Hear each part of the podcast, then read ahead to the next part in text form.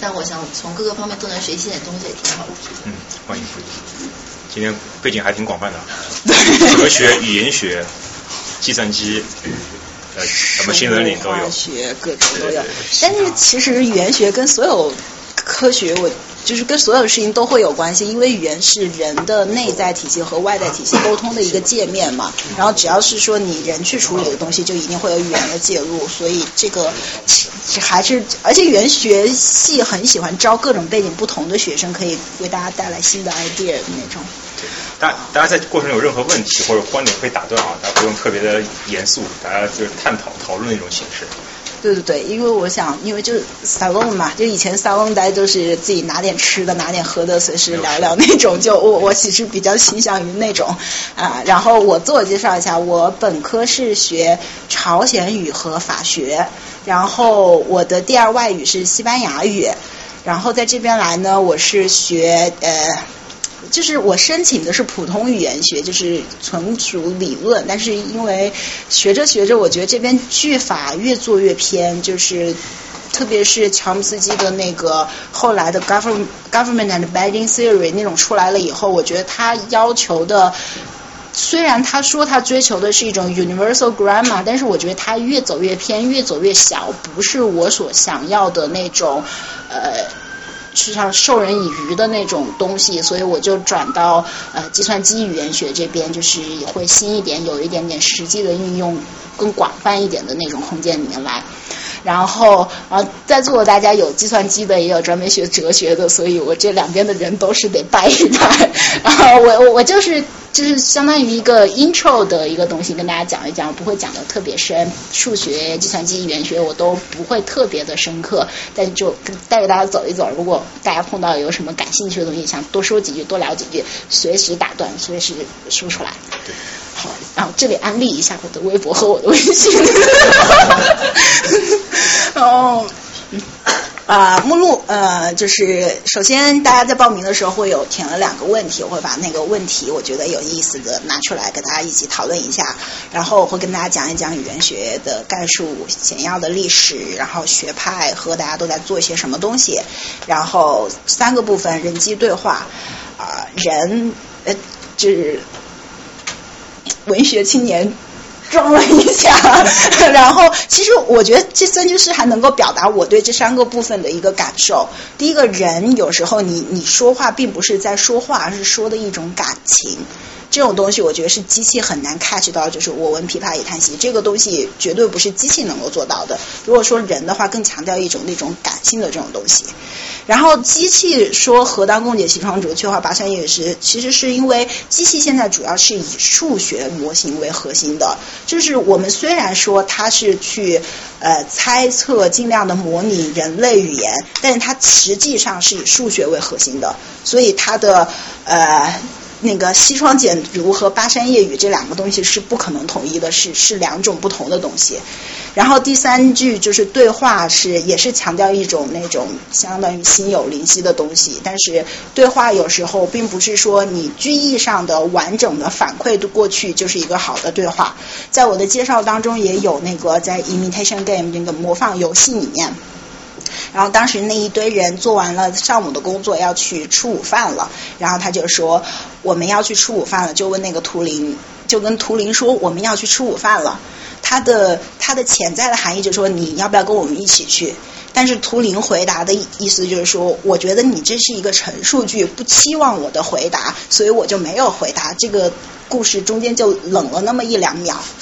所以这个就不是一个好的对话，所以我觉得作为一个好的对话来说，还是需要有一点心有灵犀的东西。我虽然就是说的这个东西，但是希望你想的是那个东西，这个才是对话里面比较比较中心的一个。这是两性关系问题。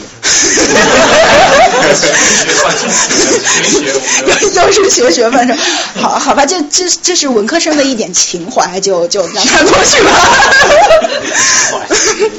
然后就是问题，嗯，第一个就是拿出来，大家对我的有问题。然后对于前两个问题，我的回答同样都是两个字，得看人。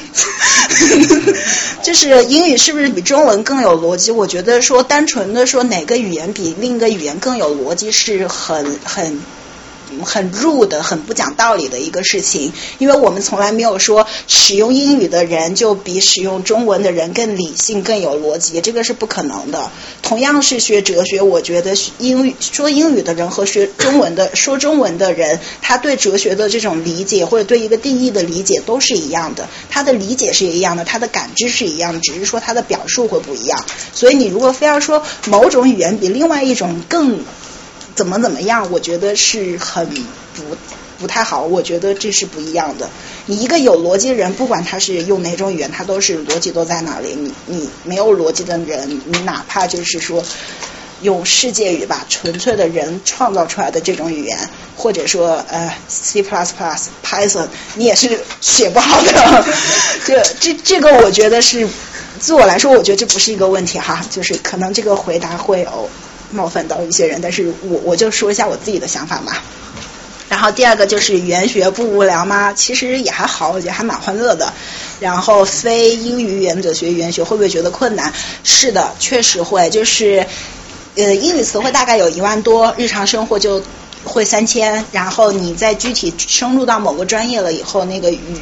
语词汇又可能多到五千到七千的这种样子，然后语言学可能是一个比就是有有哲学脱胎而来的吧，它有很多很奇怪的词汇，到最先开始的时候你理解起来会很困难，而且而且刚一开始的时候，我们老师就会要我们读那个 Chomsky reflects 啊啊 reflections on language，就是那种特别理性论述的文章，就真的第一个学期。就不是很清楚，的确是很困难。然后学完了，主要做中文为主的研究嘛。就其实我个人还是很想做中文的研究，因为中文研究很少很少。但是中文研究有一个很大的问题是要要分词，就是这个具体后来我会我会。解释就是中文是不会像英文那样每个词和每个词之间有有空格。中文的分词其实，在那个语言研究里面有有很大一部分就是花时间在怎么样去分词上面了。但是分词这个东西跟语言学的关系，其实我觉得并不算很大，所以这个也是一个挺两难的一个问题。不是应该有百度已经解决了吗？嗯，你去看一下百度做的东西，真不能用。日常语言还好？呃，日常语言其实其实你这样说吧，广义的来说，只要是母语者所说的日常说说的话，都是符合语法的。你如果你把那个是符合语法的范围扩大到这么大以后，你就会觉得所有的机器再去做的时候都心有余力不足的那种感觉，就是它都会差一些。嗯嗯。就是关于符不符合语法这个这个界限，你只要一放宽到日常的口语里面来，就就其实很困难，很困难。那做中文，我我随便插一句，就做中文的，比如说这种语言方面研究，是是中国做的好，还是外国做的好？我觉得比如说你 Google 去做这个，呃，他们有 language 这种 pack 嘛，他们做这个 machine 肯定是按 language 来的嘛，嗯他们会比他们会百度什么做的好吗？只只有有学计算机的呢。我觉得大家就其实现在目前做的最好的是斯坦福的在说人的和相信。然后中国的话，现在呃在于凯老师领导下，百度成立了 IDL 深度学习研究院，但是他现在目前主要还是集中在语音识别这一块。所以以后他如果考虑将深度学习一些合适的模型或者用到分子方向的话，有可能中文会比就是国际上主要是美国这边。嗯这个他他是很专业的，我我就反正概述嘛。然后第二第下面的问题就是跟今天的主题有关。然后 state of art of NLP 就是最最好的 NLP 这个东西就很难说，等一下会有表格跟大家介绍。然后 real world application 我我等一下会会有几张 slides 专门的介绍。然后人工智能真的可以实现吗？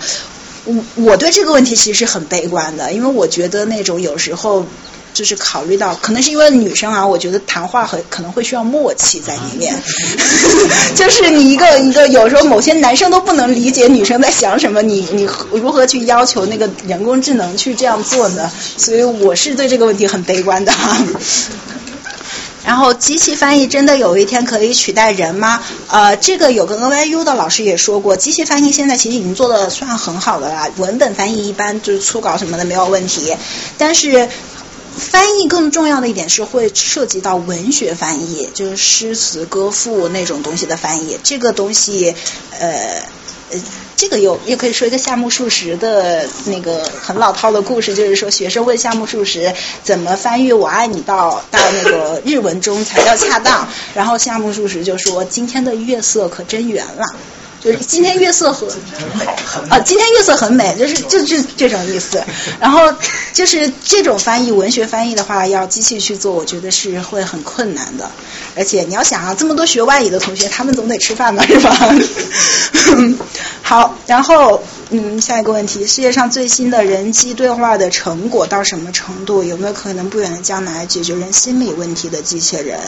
人机对话的成果，其实现在已经有那种图灵测试进行半个小时、一个小时都没有 fail 掉的呃机器是有的，IBM 之前也有，那个 AT&T 也有。他是装十四岁的少年，所以。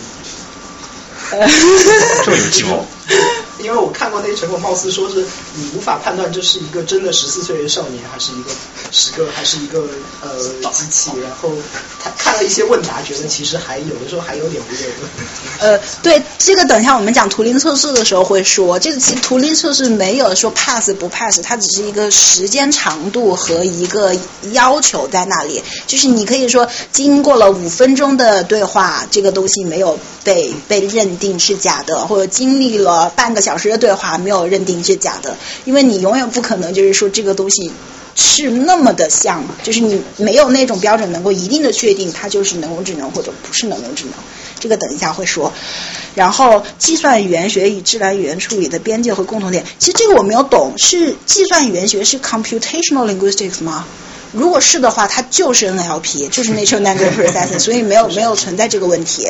然后未来发展趋势如何？呃，我觉得未来发展肯定是 AI，就是 artificial intelligence，这个是没有问题的。好，然后，然后大家如何理解人机对话中的对话？有一部分同学就是说，会去给他指令，然后识别指令，然后计算机可以识别。这个其实第一第一行列出来的这个是已经可以做到的，就是你给他指令，他能够识别出来。然后第二种的话。思考的交互，图灵测试是经典的基于文本的一种。其实图灵测试不不光是基于文本的一种，你可以把图灵测试的那个测试加一个那个 speech recognizer 进去，就是语音识别的那种东西，然后把它转成文本，然后再去那个图灵那种测试也是可以的。所以它不一定是文本。然后后面说交谈能够继续，就算是算对得上话。其呃，交谈能够继续这个很暧昧，因为等一下我会会说，交谈能够继续，就是有一个问题，就是说你的对话者用不用给你提供新鲜的信息？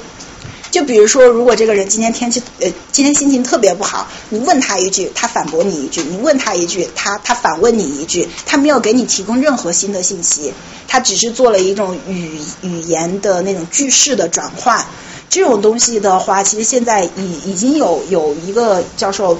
好像七几年、八几年的时候就做出来了，简单的句法的转换，或者是那种陈述句转疑问句，人家也会觉得，哎，我好像真的是跟一个脾气很冲的人在对话，但是我没有从他的对话中获取任何新的信息，所以你如果只是以这个来说的话，这个应该是已经是一个解决了的问题。然后，然后第二个，呃，第三点，这个这个同学说了很多，但是其实我觉得主主要意思跟第四点这个说的还。跟这个第四条其实主要意思差不多，就是对对一个问题的回应，然后如果可以的话，需要识别感情，就是那个人类的感情在语语音或者语调这上面的突破。我觉得就是最后这两个同学说的还蛮像，就是我我理解中的对话。当然每个人会有不同的想法，但是我理解中的对话就是一个一个顺利的对话是需要有那种识别人的感情，是需要能够体会言外之意的那种东西。所以以这个标标准来看的话，我觉得人工智能是很难去实现的。好。这个就说到这里，给大家一个就是思考的方向。呃，我想问一下，那从已经高的标准来说，不知道你会怎么样看？比方说像自闭症，或者是有一些这个呃弦外之音，每个人的领悟是会有呃多与少的差异，就是我们每个人也是有程度上的不同。你会说像自闭症，或者是你之前提到的例子，像 Turing 这样子的人，他们就是在沟通上或者领略方面会有一些匮乏，会这么说吗？呃，我就怎么说呢？我觉得人也是一个有有 gradient descent 那种东西，就是那个叫什么 confidential，呃，那个叫什么？哦，对呃，confidential interval 就是在那个 confidential interval 之间的，我觉得是正常的，我们能够进行对话。Turning 可能是超过了我们很多，然后就就是属于 outlier，然后我们就不能够把它算作那种对话里面。那个你说的这个，虽然是，大家有一个比较明确的共识，或者是界限。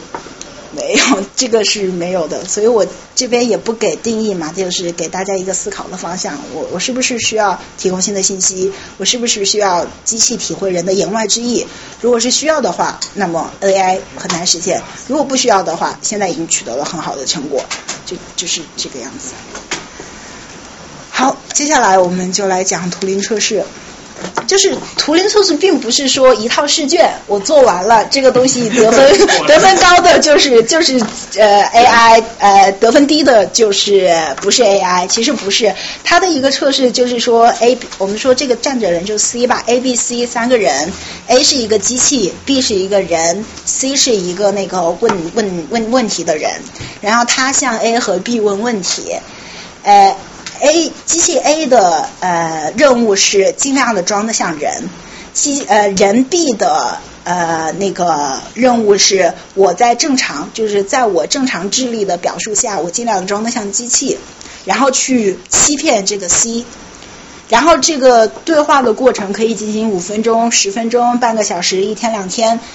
就是我们在描述图灵测试结果的时候，我们会说，哎，五分钟之后它没有被识别，或者说十分钟之后它还没有识别，然后我们就说，哎，这个东西它经过了五分钟的图灵测试没有被识别，或者经过了半个小时的图灵测试没有被识别。我们没有说是，哎，它经过了图灵测试，这个是没有 没有这种东西的存在的。那 C 必须是个人是吧？它不可以是个机器。对，因为是需要。还要判断是人或者机器呢？嗯，对啊。那人怎么有什么以什么标准来判断？哦，我认为你是个 A，或者我认为你是个 B。就是人以他的智商吧，去判断 A 和 B 之间的差别嘛。但这个不是测试的那个标准化程度就不够吗？嗯，不过通常好像是一堆测试者，然后有百分之三十几这样。对对。就它是有它是有统计样本那样的。它的 threshold 好像是三分之二。对他做的话，不会只有两个人一个机器做，他可能是二十个人，然后同一个机器做二十次，然后就这个里面他有多少是多少的概率是过了，我们算他是过了。那他问的问题是什么形式的问题？这个他就没有规定了，他的那个 paper 里面有没有说，他就是说一个 general 的提问，一个 question。那他是问题还是对话呢？他其实就是一问一答，一问一答，一问一答，或者说上一个问题跟下一个问题之间有联系吗？可以，可以也可以没有，就看这个 C 他愿意拿出什么东西。李欣，你有问题啊？你要举手干嘛？就是那个，你刚才说 A 和 B 做 test，那么比如说那五分钟之内的话是只有 A，就是实际情况是只有 A 在做，还是只有 B 在做？然后他来判断这个到底是 A 还是同时的？C 题问题同时 A 和 B 两个人回答。然后也不叫两个人，就是 A 机机器 A 和人 B，A 和 B 回答吧。B B 为什么要学着尽量像机器呢？而不是只是像人？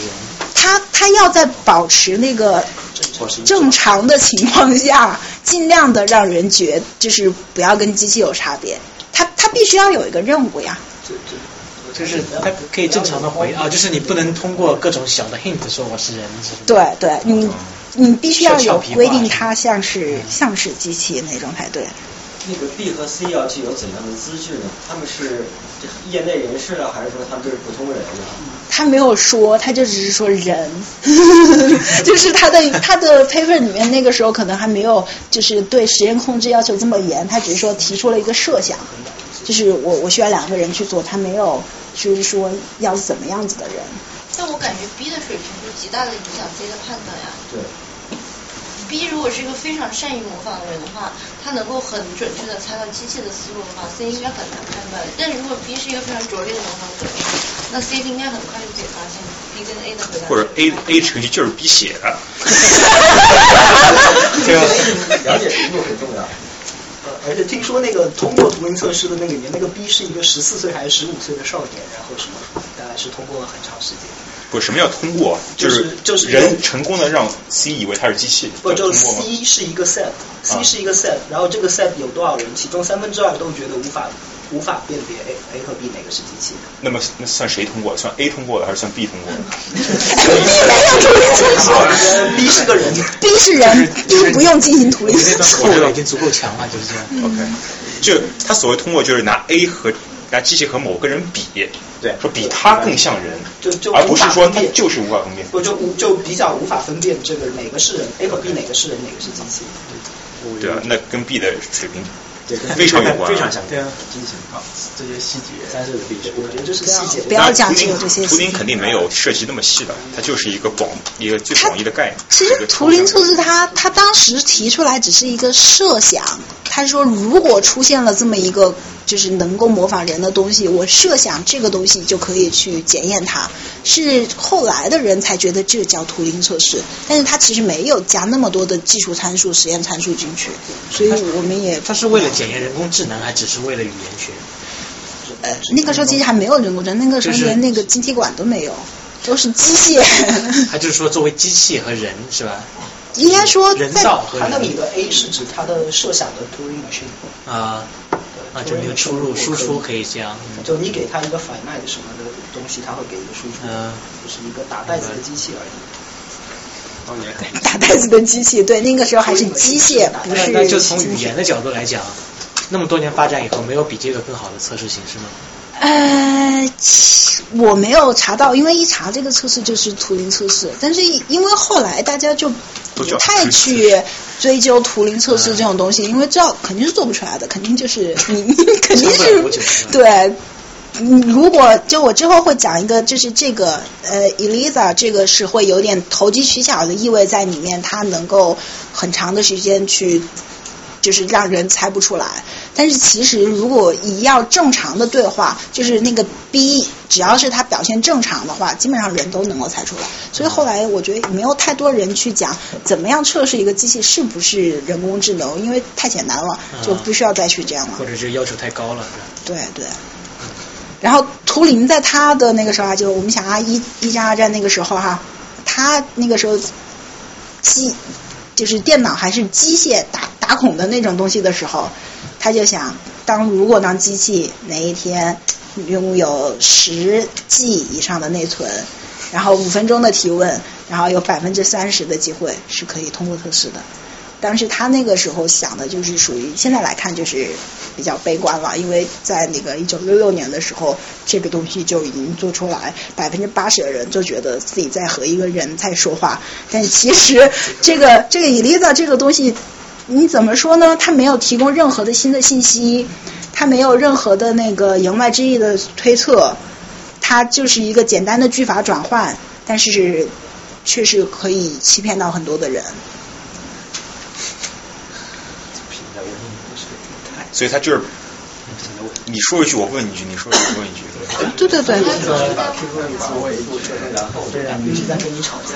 对，有有点像，有点像，对对对，就是有点像那个，你把 QQ 的自动回复统一设成然后呢，然后哎你好，然后呢，你吃饭吗？然后呢，我去吃了，然后呢，就是这样。那这有什么意义？那我人也可以这样做呀。呃，但是就是这算除了这种投机取巧以外的话，其他的东西在 pass 图灵测试是很困难的。因为现在的技术来说的话，其实是。我想问一下，那个图灵测试全部在英语的语境下吗？还是各种？它只是一个测试的一个一个，就就是相当于一个实验的方法，你把它换成中文也可以，换成其他语言也可以。它本身不是一个 language 的测试，它是一个 AI 的测试。那如果是个 AI 测试，它为什么要求必要模仿机器人说话呢？就有点像一个控制组和一个实验组的但是如果对照它要。创造的是，比如它是想检测能不能真正人工 AI 的可可能性的话，AI 的目的不就是为了像人一样思考吗？那为什么要人像思机器一样思考而靠近它呢？不，他只是说这个人不能够有一些很 obvious 只有人才但会有的一些是我感觉，如果你说一个人工智能它要模仿人类的话，那其实一个很重要的点就是它会 intentionally making mistakes，而且说一些不着边际的话，这才是一个正常的人工智能应该表现的东西啊。我觉得还主要是因为达不到那个标准。它可以它可以 硬性的植入一些植入一些什么俏皮话啊、情绪性的就像那个 iPhone 上面 Siri，它就不是有时候也会有些俏皮话那种东西对啊，但是还是很容易发现，它就不是人就不会这样说话。觉得 Siri 讲的好笑吗？我有一次特别无聊，问那个 Siri，哎，生命是什么？他跟我回答，生命是一些华美的跑爬满的狮子。我还觉得，哎呀，人这 我一七年，我一七年的手机都是我一七年的。就但是但是就虽然是这样，也就笑一笑，也不会觉得他就真的是达到人工智能那种样子。哦，好，我们再看下一章，就是关于 Lisa 的讨论。一会儿再继续。嗯，对，那个那个 k r a f s k y 他的评论就是说，他提供了一种就是我不用提供任何新的信息，我也可以让你觉得你是在跟一个人在对话。然后我们讨论对话到底需不需要提供新的信息？我觉得，如果真正的 AI 的话是是需要的，就是因为因为我在那个问答里面看到有一些人就说，只要对话能够进行，那就 OK。但是其实这个对话是能够进行的，但是它不提供新的信息，那也是不太合适的。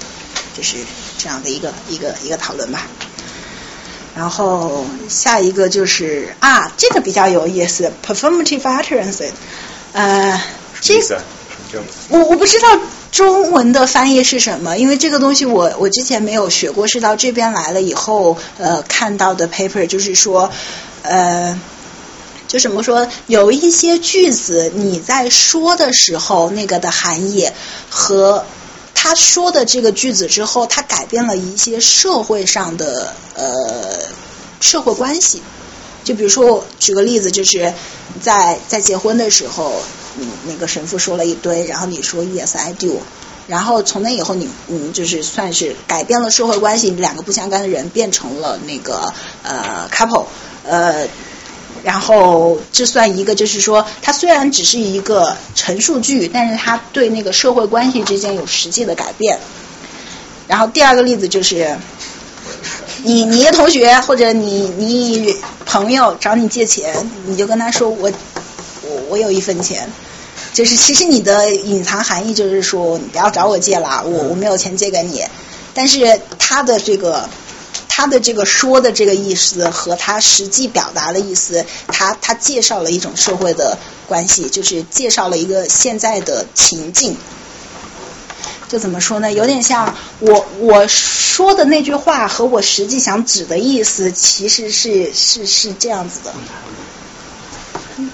就是 l c 他其实很强调的是语言的使用，所以他举了很多例子。比方说，你说呃，你跟人家说你可不可以把门关上，你不会期待对方回答说可以或者不可以，而是期待那个人他就去把门关上。类似像这一种字面字面上不会表达出来的意思，那他做几种区分，我不晓得我说的例子是哪一种，我忘了，但是大概就是这方面。对对对，奥斯汀这个这个 paper 我强烈推荐。我我我读了三年的硕士，有有两次的期末都是在写他这个 paper 的，就是体会感想什么。它里面划分了很多种类，就是你说的这个东西和实际的状态是两种，然后它的关系是是不一样的。然后你你在语义上面去怎么 predict，怎么在那个对话中去去延伸这种东西。那那就是 anyway。回归到我们的机器上面来呢，就是说，人是可以做到，就是掌握这个 performative utterances 的。然后，机器如果要尽可能的像人的话，它也是要会这种东西的。那么也就是说，它体会人的言外之意。所以这个东西，我觉得是以后 AI 的一个难点。比较适合 British。可以。哎这个的话应该跟文化有点关系，因为本来其实这种说法的话是表示礼貌的拒绝，比如说，那是因为他在一个特定的社交场合里面要，呃，要符合，比如说我说话要符合这个这个社会的固有的文化习惯，就好像 I have a penny，我是一个中国人，然后第三美国人，我我听别人说我可能听不出这言外之意，那这个问题就变成一个可能变成一个跨文化的问题。就是说机器如何，就像跟人一样，人在这个全球化过程中也是遇到这个问题，怎么样去适应这个跨文化的环境？我想这可能已经不是一个就是纯粹的一个呃机器学习的一个问题，而是说就是怎么去理解这个跨文化沟通的问题。嗯嗯，对，这个这个问题我我等一下也会提一下，就是语言它是有有个人性的，也是有社会性的，就是嗯同样一个词，对不同的人会有不同的感情背景在里面，呃。就就比如说我自己感觉到的一个词，就是那个稀稀疏疏，就是夏天夜晚知鸟叫叫那种稀稀疏疏的那种东西。我每次看这个词，我自己会特别恐惧，因为我第一次见到这个词是在恐怖小说里面。然后所以有可能那个人用这个词描写一个很美丽的夏夜，但是我自己就是毛骨悚然的那种感觉。但但是这个是属于一种语言的个人性的东西。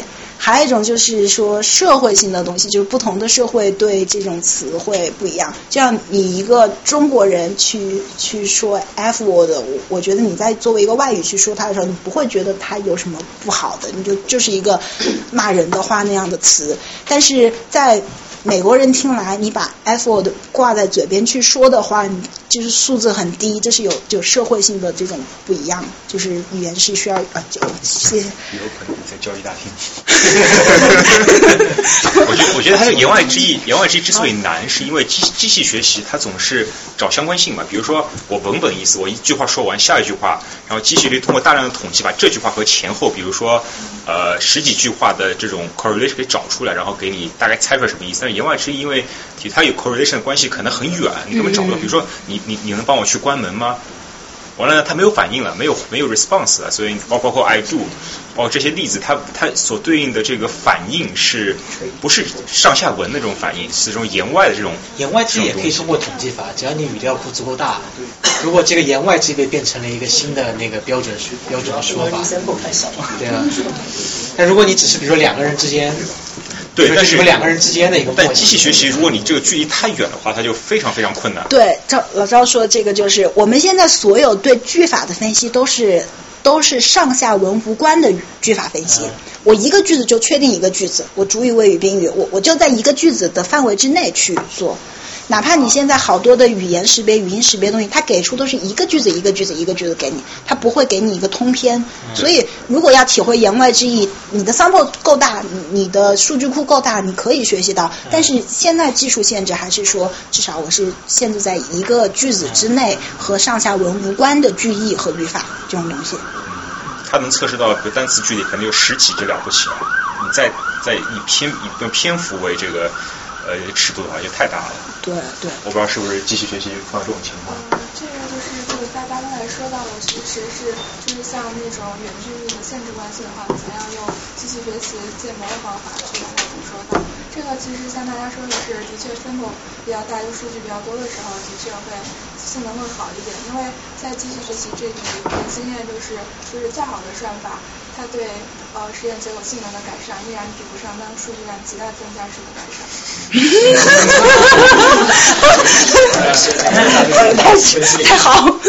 暴力区分，大数据分析的一个东西。对，暴力区分。嗯。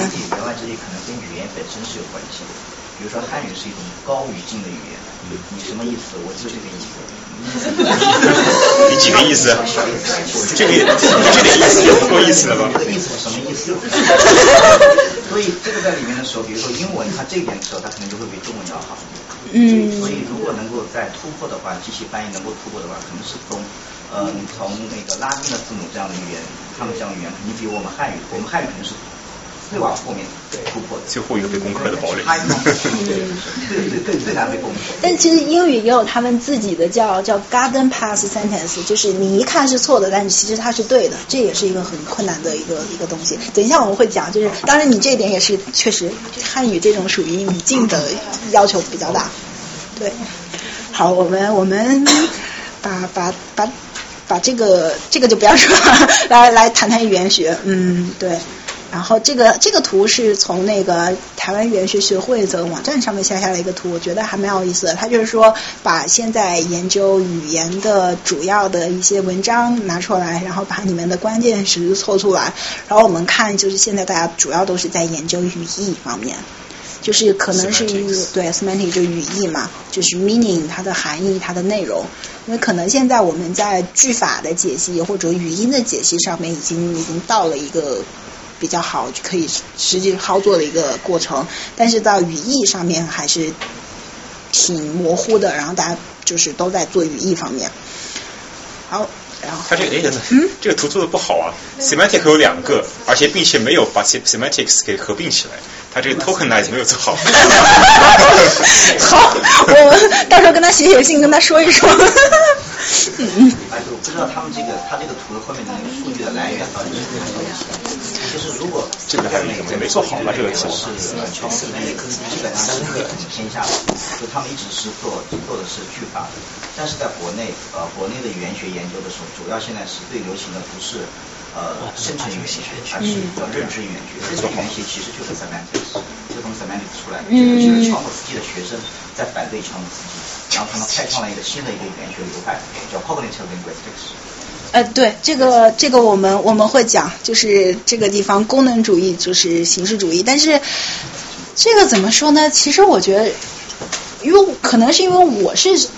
学 Chomsky 这一路下来，我觉得 cognitive linguistics 有点扯，就是就我我当然 sorry 就是不能说这么绝对的话，就是这样子。但是我个人感觉，特别是最近看了一些认知语言学的一些 paper 以后，我觉得他没有，他就是又有点像走回去了。因为乔姆斯基他有点在说，我用科学的方法，我能够验证它，我用公式我去。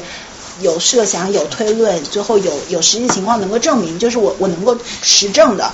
但是认知语言学它更多的强调的就是说，我我人的主观感知，我觉得这个东西就是它的一个代表，或者我主观感知它就应该是这样子的。我觉得它又回到有一点点退回到描述性的那种语言学上去，所以我我觉得不是不太。的基本的进展的时候，就是呃在。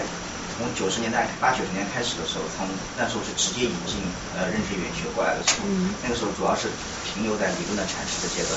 现在的时候，国内呃在美国这边就更多了。就在国内的时候，主要现在也开始慢慢出现了，开始用实验的方法。现在又出现了一个新的一个就语言学的一个分支的一个学科，叫心理语言学。就他们会结合语言学和医院里面神知呃认认认知科学、神经脑脑科学那一块的时候，他们可以去做很多，比如用核磁共振。然后用脑电图、脑电波这样去。这个我也要讲。关于认知 语言学的。呃，对。不是完全是。对，这个这个这个这里。是是理论的推导，它它也有实证。对它这个就是说嘛，认知语言学里面的 prototype theory 和那个东呃生理语言学里面的。关于生理语言学，我要说，我前天看到一个 paper，就是说，呃呃，刚才我也说了嘛，就是说，人在看到名词和看到动词不对，或者看到。看到体言和谓言，就是名词性的词和动词性的词的时候，神经元分泌的地址不一样。就是现在已经有有实验观测到这种结果了。那这个就是生理语言学的那种，就是在理论上的一种验证，就是验证那种语法的东西。哎，当然，我我们不要差那么远，先先回来，先回来。好，好，语言学理论，呃，首先语言学研究的特点。人类语言的复杂程度高于人类对它的认识。我我觉得这个这个听起来像是一个废话，但是说起来我觉得很重要。因为有些人，嗯，特别是我，我也不好这么说，就是说刚接触语言学的时候，你会觉得，诶，它的东西怎么都这么复杂？它的条件限制怎么这么多？它的一个公式可以写的那么长？就就是在学语义学的时候，真假或且非，我们是有公式的，写出来公式比就是有可能写几页的公式，他就是很多人就觉得他它有必要做的这么复杂，每一个小点都去限定它？有没有一个更简单的像一等于 mc 方这种这种简单的东西去表示？但是其实我更倾向于它的东西复杂，你就让它复杂，它就放在那里，它就是复杂的，它的它的天性就是复杂的。你要你不要说因为物理化学好像很简洁，你就要尽量的去简化它，而而放弃了它本身一个复杂的一个天性。所以我我这里想提出来的一点就是说，有些东西它复杂的，你就让它复杂吧，你就不要去强求去把它归纳简化，我觉得没有必要啊。然后，呃，研究语言学的第二个难点就是说，研究的对象和工具都是语言。这个很困难的，就是说，我们研究物理、研究生物的话，你研究的现象和你要说的这个东西是两种东西，你可以去，就是你你自己的语言不会影响你研究的这个东西，它客观的就存在于那里。但是语言学的研究是，你要用你研究的东西去表述你。你在研究的东西，所以这种这种对于语言的表述，甚至说是对于这种思维的培养，是很很很需要这种培训的。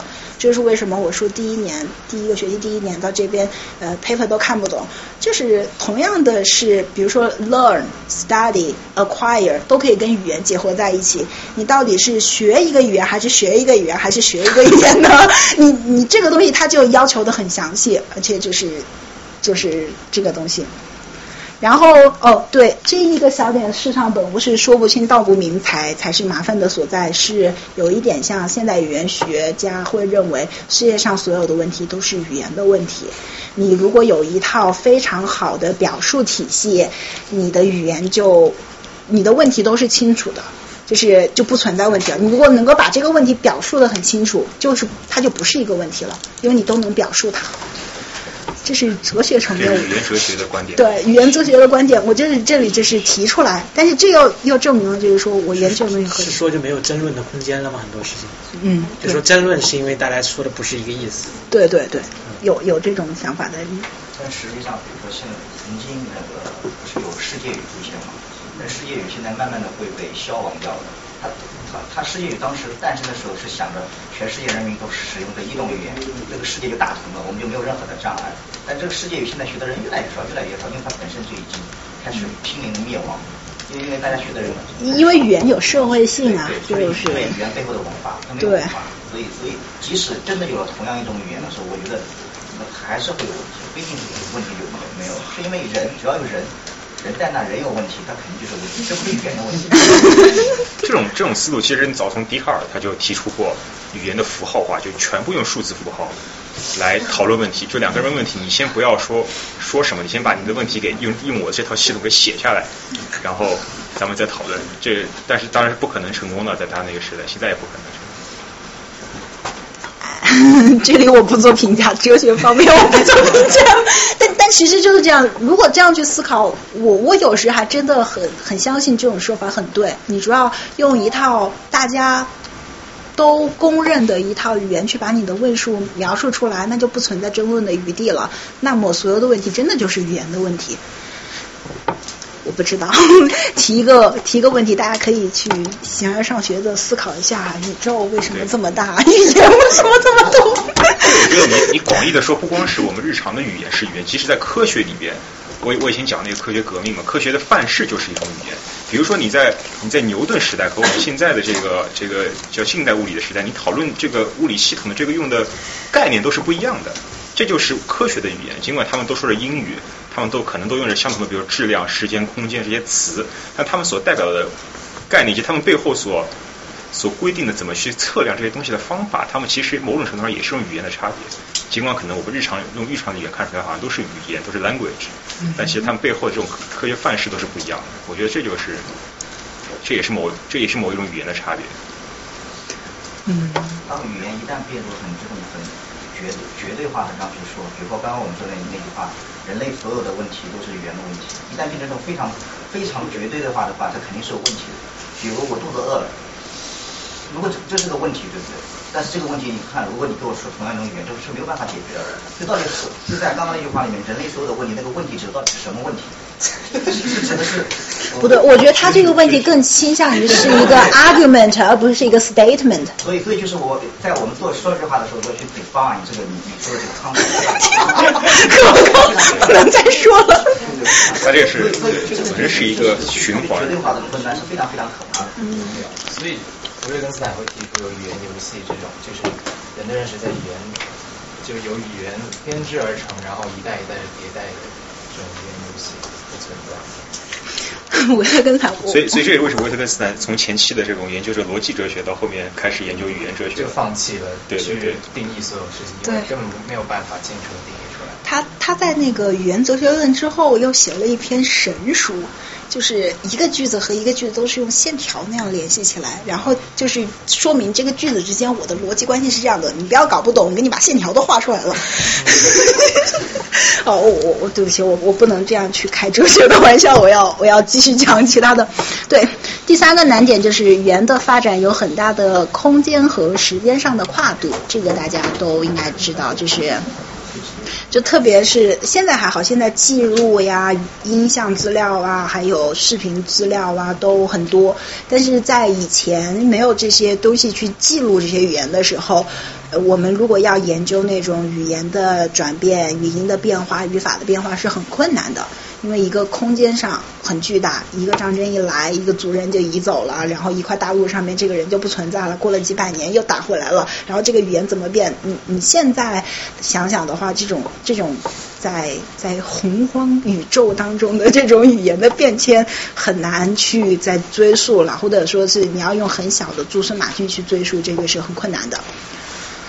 啊，这里我可以举个例子啊。当然，从那个高晓松的小说里面 听到的，就是说，呃，我们现在学的苏格拉底、柏拉图这种东西，呃，其实都是用阿拉伯文保存、重新学，然后再翻译回来的，并不是希腊文原来的文本。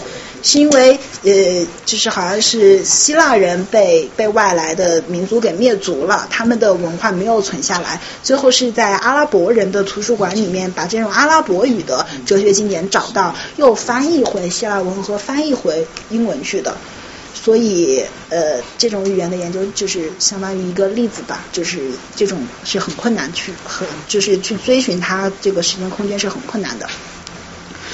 然后，然后第四个难点就是像思维一样，语言具有个人性和社会性的现象。然后这里就牵扯出来了普通语言学和社会语言学之间的关联。就是普通语言学想的是，我要寻找语言当中的一个最普通的语法，就是就是所有的语言都遵从的一套语法。这是普通语言学的相当于一个比较终极的目标，我就是要做这个。然后社会语言学研究的是说，一个社会中不同阶层的人，他使用的语言不同，或者说一个人说了不同的语言，反映了他的不同的阶层、不同的背景，就是语言的呃个性的差异，或者是社会的差异、种族的差异、收入的差异，就是它是研究一个差异的学科。所以这个里面就会有矛盾，就是如果说。共产主义胜利了，大家没有阶级区分了。那么某一天，我们的语言会趋同，因为因为这种阶级差异到来的语言的影响会消失。但是，只要一天共产主义不胜利，这两个学术都有存在的价值和意义。就是因为大家都有差异，我们要去研究它的差异，要研究它的共同点。这样说，大家应该就懂了吧？好。嗯，第二个想说就是语言大部分是科学，这个大部分是我把它扣的上去的，因为很多人觉得语言并不是科学，但是其实是的，就是在那个乔姆斯基的生成转换语法当中，他提出的理论是可以拿语料库或者拿句子去找他所描述的那种，嗯。就是像语法的形态，然后去验证他所提出来的那种东西，这个是做到的。然后科学基本特征就是你一个理论能够去验证它就是科学，那这一点上它是能够做到的。但可是我我 quote 到大部分是因为语言的检验标准并不是说像数理化一样，哎，我出来是个什么东西，我测出来它是可能什么东西是个确定的，它不是，它的检验标准是人。再再说通俗一点，就是说一个母语者的判断。所以，嗯，你你没有一个就是像自然科学那样一个铁定的标准去判断它是或者非。你只能说一个母语使用者，你相当于呃一个这种语法全部掌握，对某一个语言的语法全部掌握的人的判断，就是就是这样子。所以我我 quote 一个大部分，因为因为在判断标准上面会有些人会有一些争执，这个我们就就搁置争执，共同开发。好，好，语言学的小历史。嗯，其实我不太想讲语言学的历史，因为语言学历史讲起来会很很复杂。就是说，各个语言有各个语言自己的也语言学的历史。像中国的有那个文心雕龙啊、说文解字呀，从那个最早的一套开始，然后到现在的包括王力的那个现代汉语词典啊那种东西，就每个语言都可以说出这么一套，所以也不太好去说。呃，就简单的划分一下，就是十九世纪以前，所有的东西都是像文心雕龙那样，哎，这个词是什么意思？那个词是什么意思？是一个规定性的去定义每个词的意思，或规定性的定义每个句子意思的一套体系。然后到二十世纪上半叶，然后就开始结构主义语言学，这点可能有点受到那个。俄罗斯还是啊，就是结构主义哲学的这种影响，就觉得我东西要有追寻它内在的那种结构，我要去不光是要规定它是什么东西，而且我能够去描述它是一个什么东西，就是我我能够在怎么说，就是我我能够就是有点像授人以鱼和授人以渔，我要拿出一个框架来，所有适合的东西我能够往里放，就不要规定太细致。所以二十岁上半叶开始就有一种那种开始科学研究了，后半夜的话主要是是不是说这时候开始研究所谓语法，还是语法一直是在研究？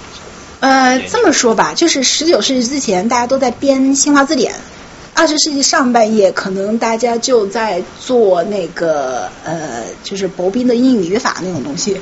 这这样说可以吗？就是之前大家都是规定性的新华字典，我说什么就是什么。然后词儿来。对，之后大家就开始呃，我开始英语语法，你这一个类型的都是这样的东西。然后到了二十世纪后半叶，特别是 Chomsky 这个出来了以后，就是说我要解释性为什么会有这种语法，这样又讲到了那个语言的深层结构和它的转换和它的表层结构。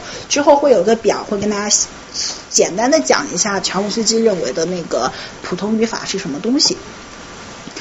然后呃，下面就是按地域上面分的话，有有一个欧洲传统和一个美国的传统。欧洲的传统是因为欧洲大陆不对，欧洲大陆上那么多个国家，那么多个语言在在混杂在一起，然后大家要研究的话，就是把各个语言各个语言之间的关系找清楚，就是属于一种历史的那种溯源的东西，会比较好做。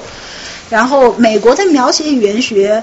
这这个又说到了，因为是美国的，他的印第安人，他的土著人是没很少有有文字的，所以他不可能像欧洲大陆那样去做那种很详细的历史研究，他只能把你现在的形态记录下来，然后描述下来，你这个东西是什么东西，就是怎么说他。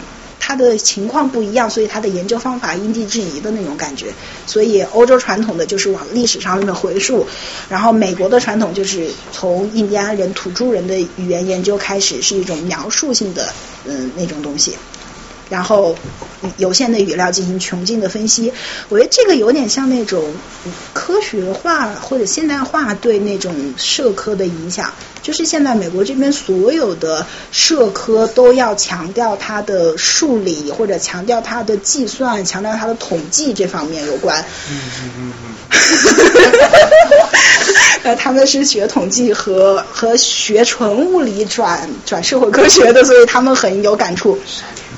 我自己也有感触，因为我觉得雨我自己以前以为的语言学就是语法呀，或者是定性的呃定性的研究那种样子。到这边来了以后，我自己每天做的事情就是，哎，去把这个东西写成了文本，然后再用计算机去算这个文本里面名词粗用多少，动词粗用多少，然后一套算法去算，然后就验证了什么东西。就美国这边很强调那种数理的验证这种关系。包括我，我有学新闻的同学，他们说别光你语言学了，我学新闻都要这样去弄。哦，好吧，就是这样子。嗯，然后这个就是语言学的一个交叉学科，语言学和人文学科的交叉的话，有对比语言学、比较语言学、应用语言学等等的这些，这些这些大家应该都比较清楚吧？就是我们以前以为语言学是文科，所以。这些东西就是都是语言学研究的东西，然后嗯，这个大家看一看，应该就没有什么了。啊，这里说到了文体学、风格学，这样我想到了我以前上那个自然语言处理的时候，呃，我们班上另外有一组同学，他做了一个东西，就是说。把那个古腾堡的所有的书作为一个一个一个那个数据库，然后把里面的作者。嗯，把它弄出来，然后只要是那个作者写过是十卷以上的书的，他就去单令的每个人去有一套机器学习的算法，去呃捕捉这个这个作者的那种写写书的风格，然后最后突然一个界面，你就输了一个作者的名字，然后你你他就会跟你跳出来一段话，就是以那个作者的写作风格写的一段话。那个东西反过来就是你输入一段文字，他判断猜测是哪个作者写的，都可以，也可以。呃，对，这个应该正的反的应该是都可以，但是我当时觉得很惊讶，因为因为是是就相当于一个期末的作业，但是那个男生因为之前是呃 U C Berkeley 的一个一个计算机的 PhD，他自己做了很多之前这方面的工作，然后做出来结果特别好，就是。就是你你一输入那个呃 Shakespeare，然后出来都是所有人都读不懂的句子，然后你一输入哦呃那个 Jane Austen，然后就是开始感情 sensitive 那种东西，我觉得还蛮有意思的，就是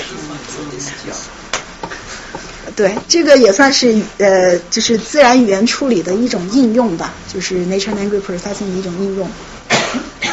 好。啊，哲学的语言学转向，这个大家就看一看吧。那其实好像是哲学的语言学转向是有两次，一次是是好像罗素那边一次，然后又是维特根斯坦之后又是一次，还是怎么样？我之前读请语言哲学的朋友来来讲。有有学语言哲学的吗？我知道有几次，我 我比较有这个东西。对啊，但是我不晓得几次。我我我我之前读过那个呃 language files，好像里面有有讲过，就是好像是是我，哎你好，就是这些都不作为呈堂证供，就是有应该是有两次，但是后来就是就现在就是大家就是觉得语语言这种东西，就是刚才我们也讨论了很多了，就是所有的问题都是语言的问题，然后大家就看一看吧。维特根斯坦的书，呃，晚上睡不着的时候，你去看一看，会发现自己就更睡不着了。哦，嗯。那么，那么就我可以问问学这哲学的，呃，这个哲学向语言学的转向，它的它的它的根源是什么？为什么会有向语言学的转向？就我所知，它其实是跟在呃，就是现代逻辑的发展有关系，就是在十九世纪开始。它出现了一套新的 f r a k 它出现了一套一套一套一套新的逻辑，就是现在大家就是学逻辑，普通教科书里面说的那一套。然后从那时候就是以前以前的哲学，他会讲很多形上学的问题，然后他们不太会去强调一点。如果你去你去看呃语言哲学的教科书的话，它可能往上推，它最早推到可能会是谁啊？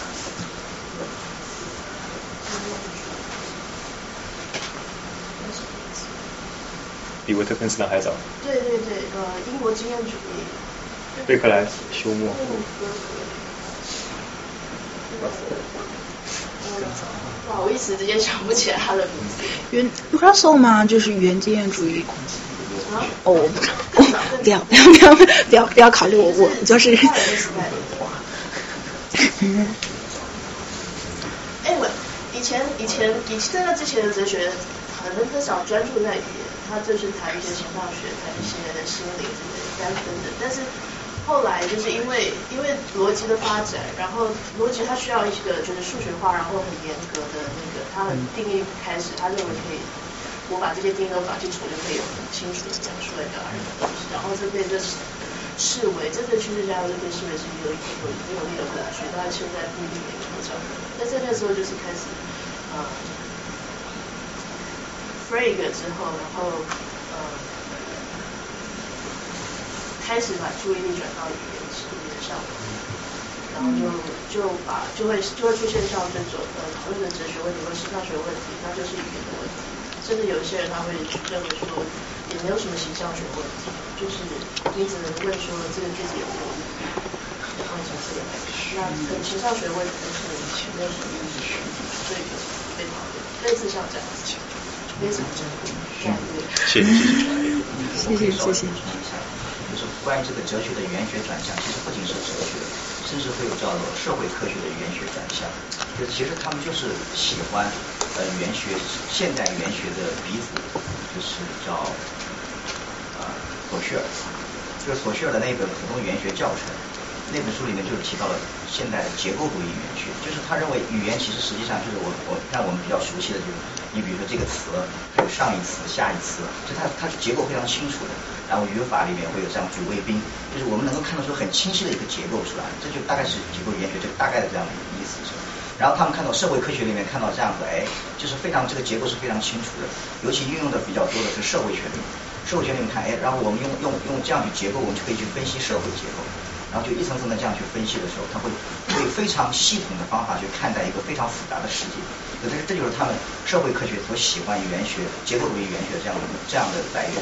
在十九世纪，然后发现了这个这个很好的这个可以借鉴的时候，然后他们就开始发生了这种语言学的这种关系。大概是我记得，大概是这样。这里我可以补充一点，就是说，其实我也不知道为什么，但是我所有学语义学都是在学逻辑学。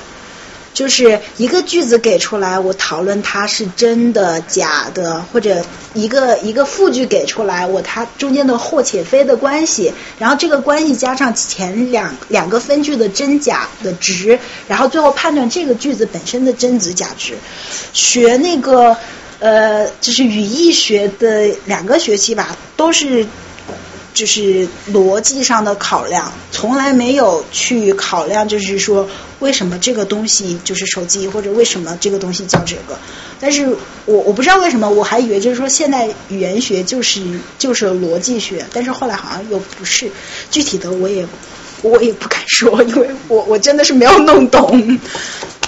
好，呃，最后再学呃说一下那个语言政治学，呃。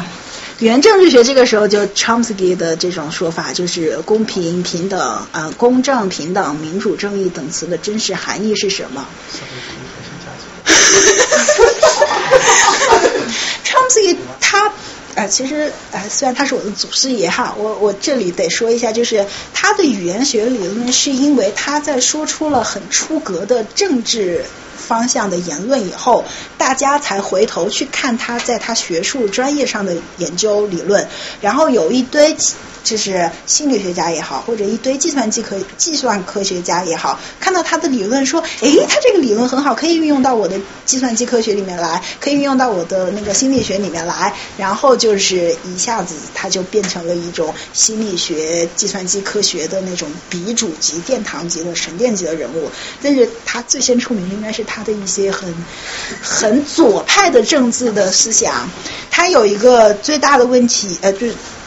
我我不敢说全是吧，我就大概的简单的介绍一下，就是说，他思考我们社会的科学技术的发展到底是给人类的进步，就是推动了人类社会的进步，还是说给极少数人带来了很大的利益，而很少部分的人还生活在原地。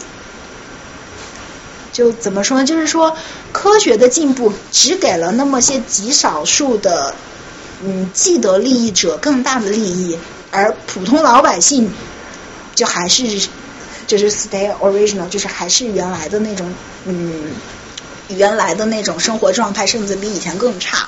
然后他就在讨论，呃，政治宣传中间的我们所说的呃公平呀、公正呀、民主呀，是不是说都是一个那种 propaganda，就是一个宣传？然后所有的推动那种科学进步，也是说既得利益者想要获得更多的利益而去让科学进步，平跟平民大众其实没什么事儿。就是这种观念很左派，就是呃，就是觉得政治家都是不太好的，然后我们科学家也被你们利用，社会也被你们利用，就有点像阴谋论的那种感觉。但是相反的，可能是因为现在经济环境不太好，大家又又开始认同他的呃一些想法，然后又回去看他的书了。啊，anyhow，就是语言政治学吧，就是政治学家用的这些词汇，是不是有一种阴谋论在里面？是不是为了政治服务的？这也是一个可以值得考虑的问题嘛。我觉得这个问题就是怎么说呢？就是乔姆斯基他就是他写了很多关于这政政治东西，但是在比如在政治学界、在经济学界，就政研究政治经济学的人不会把它当成一个政治经济学家。他其实讲的东西，这些东西啊，都已经是在我们早期的政治经济学发展理论里面就被认同。比如说政客，他就是他就是 rational choice，他他他他就是理性选择的，他他从这他有目标的。那他这个目标是什么？他 self interest，对吧？在美国。你政客的话，他的目标什么？很很简单，re-election，我就是要被重新重新被选上嘛。那所有我背后的所有的这个这个政政治的这个措施，啊，任何的任何的，比如说宣传的话，全要为我这个政治目的服务。那不仅在民主社会了，非民主社会也是一样。所以我觉得，其实就是说，他这个左派的所谓的这个很左派的思想的话，实际上在这个政治学的本身研究里面，早就已经被内在化了。就是说，已经是一个被广泛认同的一个假设。不是说阴谋论，而是说，就是说，这一步讲应该是一个理性选择的结果。嗯。而且在传播学里面，就是嗯比较早，虽然不能叫传播学，叫舆论学，就是比呃比普曼他在大概在二十世纪初的时候写了一本叫《公众舆论》（Public Opinion），它里面就是首先提出来，就是在一战的时候，就一些就呃相当于一个国家的一些精英，或者说那那些军队的将领。然后他们怎么用一些 propaganda，然后去控制民众？他举了两个例子，然后举了很多例子吧。印象比较深的是两个，其中一个他就说，像呃法国那边当时他就。在跟德国作战，然后那法军他在那些战地记者，然后他们想尽办法怎么样涨起，就是说法国人民对那个军队的一个信心，就是然后鼓励军队有这个士气。他们就在报道的时候就不断的把德军的伤亡率以按周数然后来递增，然后比方说我已经记不清那个具体的数据了，比方说第一呃第一周是一万，第二周两万，第三周三万、四万、五万、六万，但是法军的伤亡率一一点都不报。那这样子的话。就是说，公众在看到这样的报纸的时候，他脑子里面形成一个概念，就是说，我们的军队嗯士气高涨，然后就是一切都很好，德军就伤亡率就是就哀鸿遍野怎么样的。那这是一个例子。然后第二个例子，他当时讲到，在一战时候，有美国他们一直在提倡一个观念，刚才就是呃黄仁你也讲到，就是说呃。进科技进步，其实，在那个时候，他们已经提出来这个，就是说什么是进步的，强大才是进步，然后往前进，然后造最多的坦克、飞机，造最就是说在向外派遣最多的军队就是好的。那其实，在那个时候，就是美军在他们就是说在整一个精英层在决策的时候，一直都是有这个概念，因为他们认为进步是保益的。然后在很早，他们就认为就只有做到更加强大、更加好。然后不断向外扩张，然后才是一个进步的。那这也就是决定了他们在接下去在决策，包括在派遣军队，包括在战争上面的地一些策略，都是产生了一些实质的影响的。所以我觉得可能真的语言它对包括这种呃 propaganda 的东西，它对公众也好，对包括基因决策层也好，它产生的一种影响是很大的。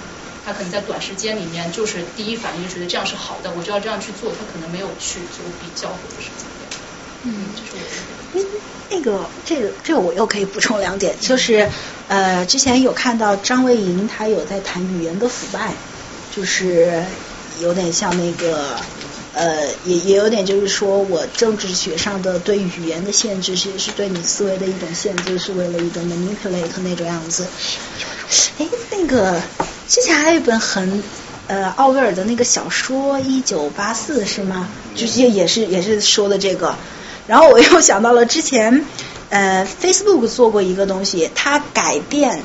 它广告的，就是 Facebook 开打开以后，我们中间和侧栏上都会看到广告嘛。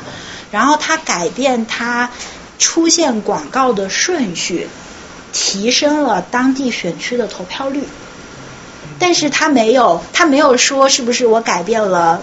不同的广告的种类是不是有有影响民主党或者共和党之间的那种投票呃投票的结果？但他说我可以通过改变广告的顺序提升投票率。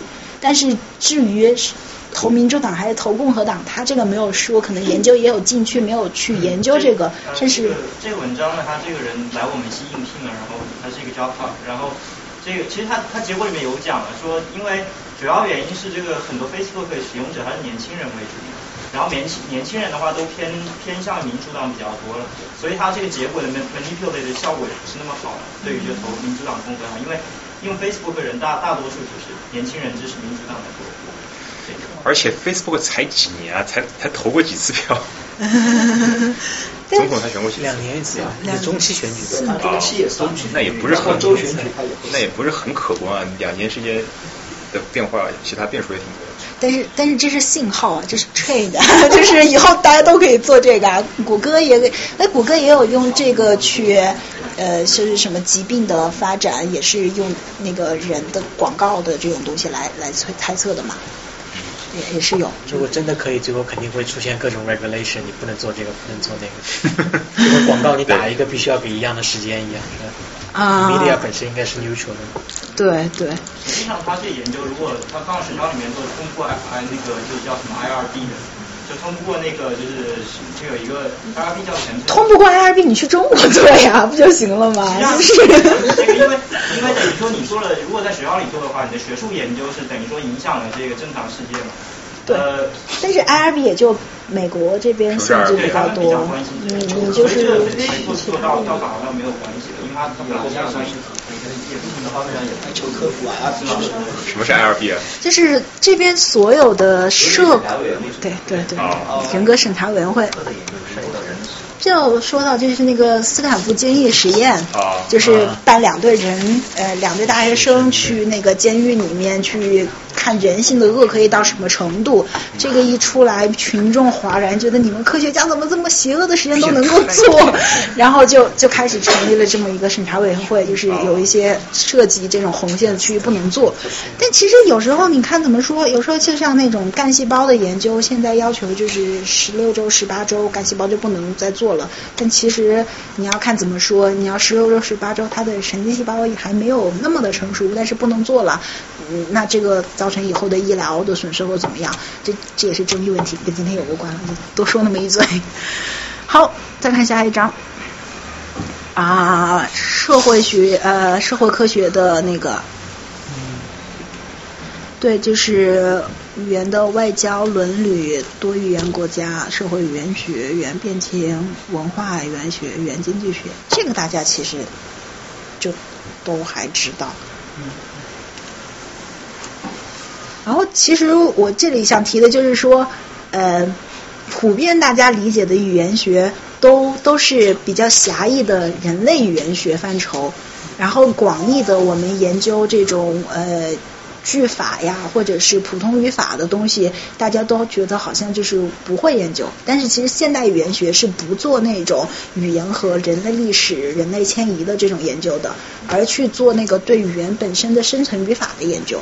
所以，所以，嗯，哎，你好，就是一个差异吧，一个对那个词汇的理解的差异。然后。文化语言学、语言经济学、语言的实用和收益，这些也没有什么太多说的。好，然后接下来语言学和自然科学啊，对，一说到和自然科学结合，又又跟今天的主题比较相像了。哈哈哈哈哈！没有没有，我觉得我们一直都在聊嘛，上工不就是啊、呃闲聊嘛，对吧？然后呃，数理语言学你们有有代数语言学，就是规则和建模，那就是有有确定的模型的出来。然后第二种就是统计，统计的话就是算概率，是没有一个确定的东西，但是我们有统计和回归 regression 啊，correlation 啊，然后这种东西。然后这里说的语料库语言学是是现在好像很多人都在做的，你去网上搜一下什么，呃，cont 呃 temporary English corpus，它就是十就是几百个 T 或者几千个 T 的那种语料，你都能够在网上去找到。然后你用于这些语料，你去像我导师现在研究的一个东西，就是说婴儿学习语言的时候，他是呃因为不懂这个语法，所以他所所说的动词通常都是没有主语，有时候是没有宾语的。就是小孩子的语法不太健全嘛，他有时候说话就是喝水，他没有说我喝水或者他喝水，他会把主语给省略掉。然后这个时候就要想，到底是因为他不懂这个语法，不懂那个动词要带主语这个语法呢，还是说因为他比较小，他的神经发育比较弱，他的句子说不了那么长，所以他就只说了最重要的这个部分。然后为了研究这个问题，我导师就找了有很多，大概现在说的是有两百多个小孩子，大概大概总共有几千个小时的那个录音，把它全部都写成那个 script，写成 txt 的文本，然后你再写那个写程序去把它的所有的主语，就是名词提起来，主语提出来，然后动词提出来，你再去算它的有主语的时候有动词有多少，有动词的时候它缺主语的成分是多少，等等等等若干项的比较回归画图以后，最后算出来其实是小孩子懂，他他是知道动词是要带主语的，他可能是因为他的语言的长度说不了那么长的话，所以他他就经常把主语给省略掉了。对，就简单的说是这样说，但是具体的它会有一有一系列的东西来验证这个猜想。大家如果感兴趣，可以去去搜一下那个 first language acquisition and 呃、word category。嗯，那请问一下，就是大概有多大的小？呃，那个我知道，呃，一岁半到两岁，呃，不对，一岁半到三岁两个月。就是刚刚他语言发育的时候那样子，因为一般来说我们说三岁两个月之后，他的语法就是成熟的语法了，但是那个中间的话是不太成熟的语法的。这个是语料库语言学的一个应用。啊，唉，这样，然后之后是认知语言学、心理语言学，嗯，对，隐喻人类认知的基本手段和基本规律，我。我之前读过一本非常非常，我觉得非常主观的一本书，它就是说，呃，Metaphor the world we live in，它是说我们所生活的这个世界，所有的东西都是隐喻。就我感觉非常极端，因为因为我又不是学认知语言学的，但是我就觉得很极端。他就是说，我们所学的东西并没有说能指和所指确信的那个东西表达是很少的一部分，我们其他的所有的东西都要借用一个比喻，或者借用一个那种感情的转换的那种东西来去表达。反正，然后所以他就是。啊，比如说什么曾我经沧海请你吃的饭难为水，的那个那个已经那个已经非常 的赤裸裸了，对啊，赤裸裸的。比如说我请你吃顿饭吧，这是个隐喻吗？呃，你要到我家喝杯咖啡吗？你要到我家喝杯咖啡吗？或者比如说呃，昨天晚上的电视很好看，你看了吗？就比如说这样的话，因为很非常常见，是吧？嗯。但这个有真的有隐喻的成分在吗？还是？请请请场外观众支援。认识刚说的那本书的名字应该叫做《Metaphor We Live By》，嗯，是很很早的一本书，拉克夫在一九八几年、八七年的时候写的那本，对对对，是很很久，八七年、零七年的写的书。它里面说的其实不是你刚刚举举的举的日常生活里面是这样的一个事，它其实说是我们我们所赖以生存，这本书的中文名就是《我们所赖以生存的隐喻》。他说的是，其实是我们对这个，他认为我们去理解和解释这个世界，实际其实是靠隐喻的。我我我可以举几个例子，比如说我们中国人很喜欢呃把老师比作园丁。然后把老师要不比作什么？蜡烛，蜡烛。一到一到教师节的时候，都是。说送蜡烛，都送这样的东西。这个背后里面其实这就是个隐喻，这个隐喻背后面所反映出来的，我们中国人对老师的理解就是，老师就是应该是这种无私奉献的。是，而且是。像蜡烛一样的，把自己烧光了。这无私贡献是。它的一个特征。还有个像园丁什么呢？所以就是我们中国的教育老师都比较比较摧残这个，一定要把他所有的学生都搞成一个模子出来。所以我们其实这个领域里面就已经暗含了我们的教育的模式。所以，所以，所以我们，但是我们这个从小的时候，大家都是都是这么被教育过来的。我们都是老师是园丁，老师是那个，我们一点没有意识到这样。是是，这其实是一个人的思维模式，是吧？因为人本来就是这么理解很多事情，就是你只能从一个类比到下一个，对，出现新的概念。所以，所以也就是他说，他他就是隐隐喻的一个方式的时候，能够帮助我。一个是还有两个观点，一个是这个世界本身是由隐喻构成的。第二个是隐喻能够更有效的帮助我们去理解这个事。嗯。啊，比如说我们有的时候我们解，因为我今天来了很多，大家都来自不同的专业。我有的时候我发现我们讲不清、理解不了一些概念，但是打一个比方，大家对对对。刚刚王老师打了好多比方，所以是去帮助大家去理解。他只就是这个道理。嗯。对。那个是一个很不不长、很有趣的，而语言不是特别复杂、很有趣的一本书。那那本书是赖以生存的英语。呃，Metaphor the world we live by。The metaphors we live by。嗯。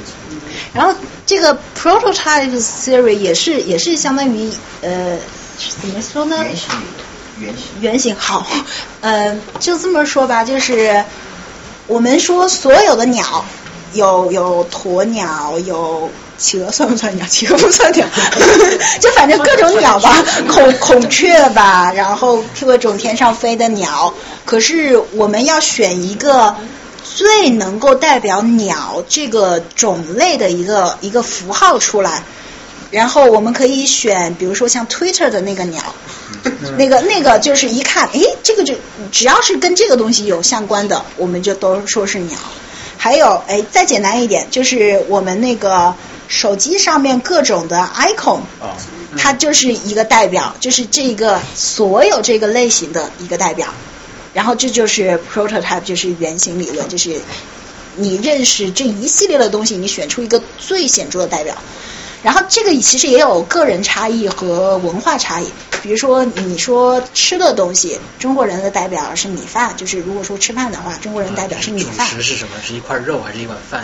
对你跟美国人说的话，他可能是个 hot dog，或者是跟跟 New York 说的话，可以可能是一片披萨。对，就是这个这个是。主要的代表可能是不一样的，但是这个原型是它就代表那么一类的东西。然后，然后这个 Victor Space Models，我下面就这么说吧，不要不要有密孔啊。我们把 我们把每一个点想象成一个词。就是每个点想象成一个词的话，我可以把它放到一，我可以把这一个呃一个类型的所有词放在一条线上，一个 vector 上。这是一个三维图还是一个？这是一个三三维的。嗯啊，三维。就是你可以把它。三个维度分别是什么？呃，颜色深度还有一个维度。颜色其实这个图和和这个没有什么关系哈，我就是跟大家，我只是艺术成 我就跟大家说一下，就是就是就是为了为了让大家有个三维的东西好以此为依托去想象嘛，他就会把那一个每一个类型的这个词放这么一排一字排开，然后取一个里面最能够有代表的东西。然后他就把各种不同文化，甚至如果研究文化差异的话，我就把各种不同文化里面的这个东西拿出来排成一个平面。或者说，如果我研究那种语言的差异的话，我把各种语言之间不同的这一个同一类型的词拿出来摆成一个平面，就是相当于我由一个 vector 就变成了一个 matrix，呃，就是叫什么 向量变成了矩阵，对，变成矩阵。还是向量。哎，这个不是我的专业，我就跟大家这么随便一说，大家理解一下也就行了，呀，领领会精神也就行了。然后就是就是这样的话，你就有了一个平面。然后这样的东西的话，你还可以加第三个变量进去。比如说，我再加一个跟这个相关但又不是相同的东西。我比如说，我一个可能是肉肉制品，我能够使用的肉，或者是我第二个就是变成动物。动物有些肉是可以食用，有些肉是不能食用的。我把这种词又把它做成一个平面。然后我有多少，我就把它做成一个像三维的一个东西。嗯然后它们之间就点和点之间有那种可以做 correlation，它们有有那种就相当于 statistic 的这种算法。呃，对对，cluster。但你所有这些东西依赖于一个最基本的条件，就是如何定义词与词之间的距离，这是最基本的一个。对我刚才已经说了，native speaker 的 instinct 就是 native speaker 的直觉判断。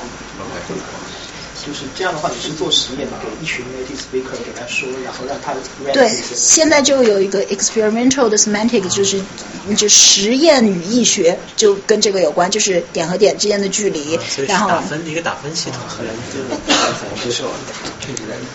对，就就反正最后就做出来了一个三维的这种东西，然后中间把它 cluster 出来，把它回归出来，把它 group 出来，然后你就会得到，哎，这么一个 group 的词是有什么关系？然后你把这个东西就记记载下来吧，就是说你你把它用一个记记成一个数据库或者是一个那种检索的索引，然后你再去做那个语义搜索、语义呃识别的时候，你就有了这些这些叫什么来着？你就有了这些 flag，你就可以依据这些 flag 去找相同或者相似的呃文本，相同或者相似的网页或者呃句子，就是这种东西。我我希望我讲清楚了，就是把语言几何化。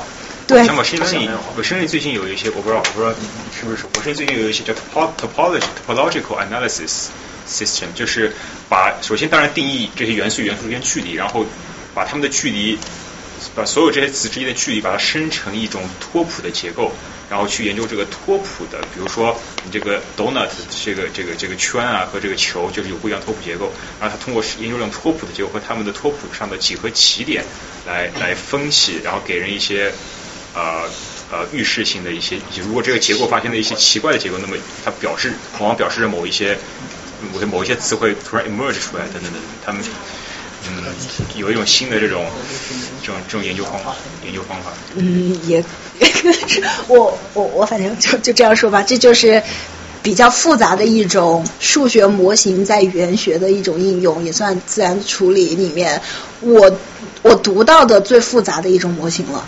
就是其其他的可能也还有线性模型啊、trigram 啊这种东西就很简单。啊，就是把几个词和词之间的关联变成一条边一个点的那种。呃，这个我也可以讲一下，这个我也读过 paper 的，看我 paper 读还蛮多的。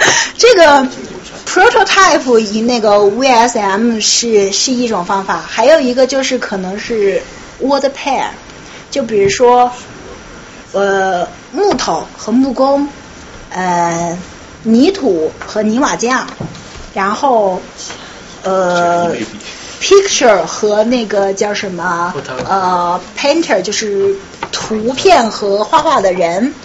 这个这个是就相当于把词和词结成这种 pair，就是结成一个一个对子，词和词之间结对，然后这个是一个 Victor 可以可以列下来，然后再横着我可以中间就变成词组，比如说呃，比如说呃泥瓦匠不是木木匠用木头做东西，然后用什么什么。就是 A 用 B 做什么，就 A 用 B，呃，这个东西可以放一个横列。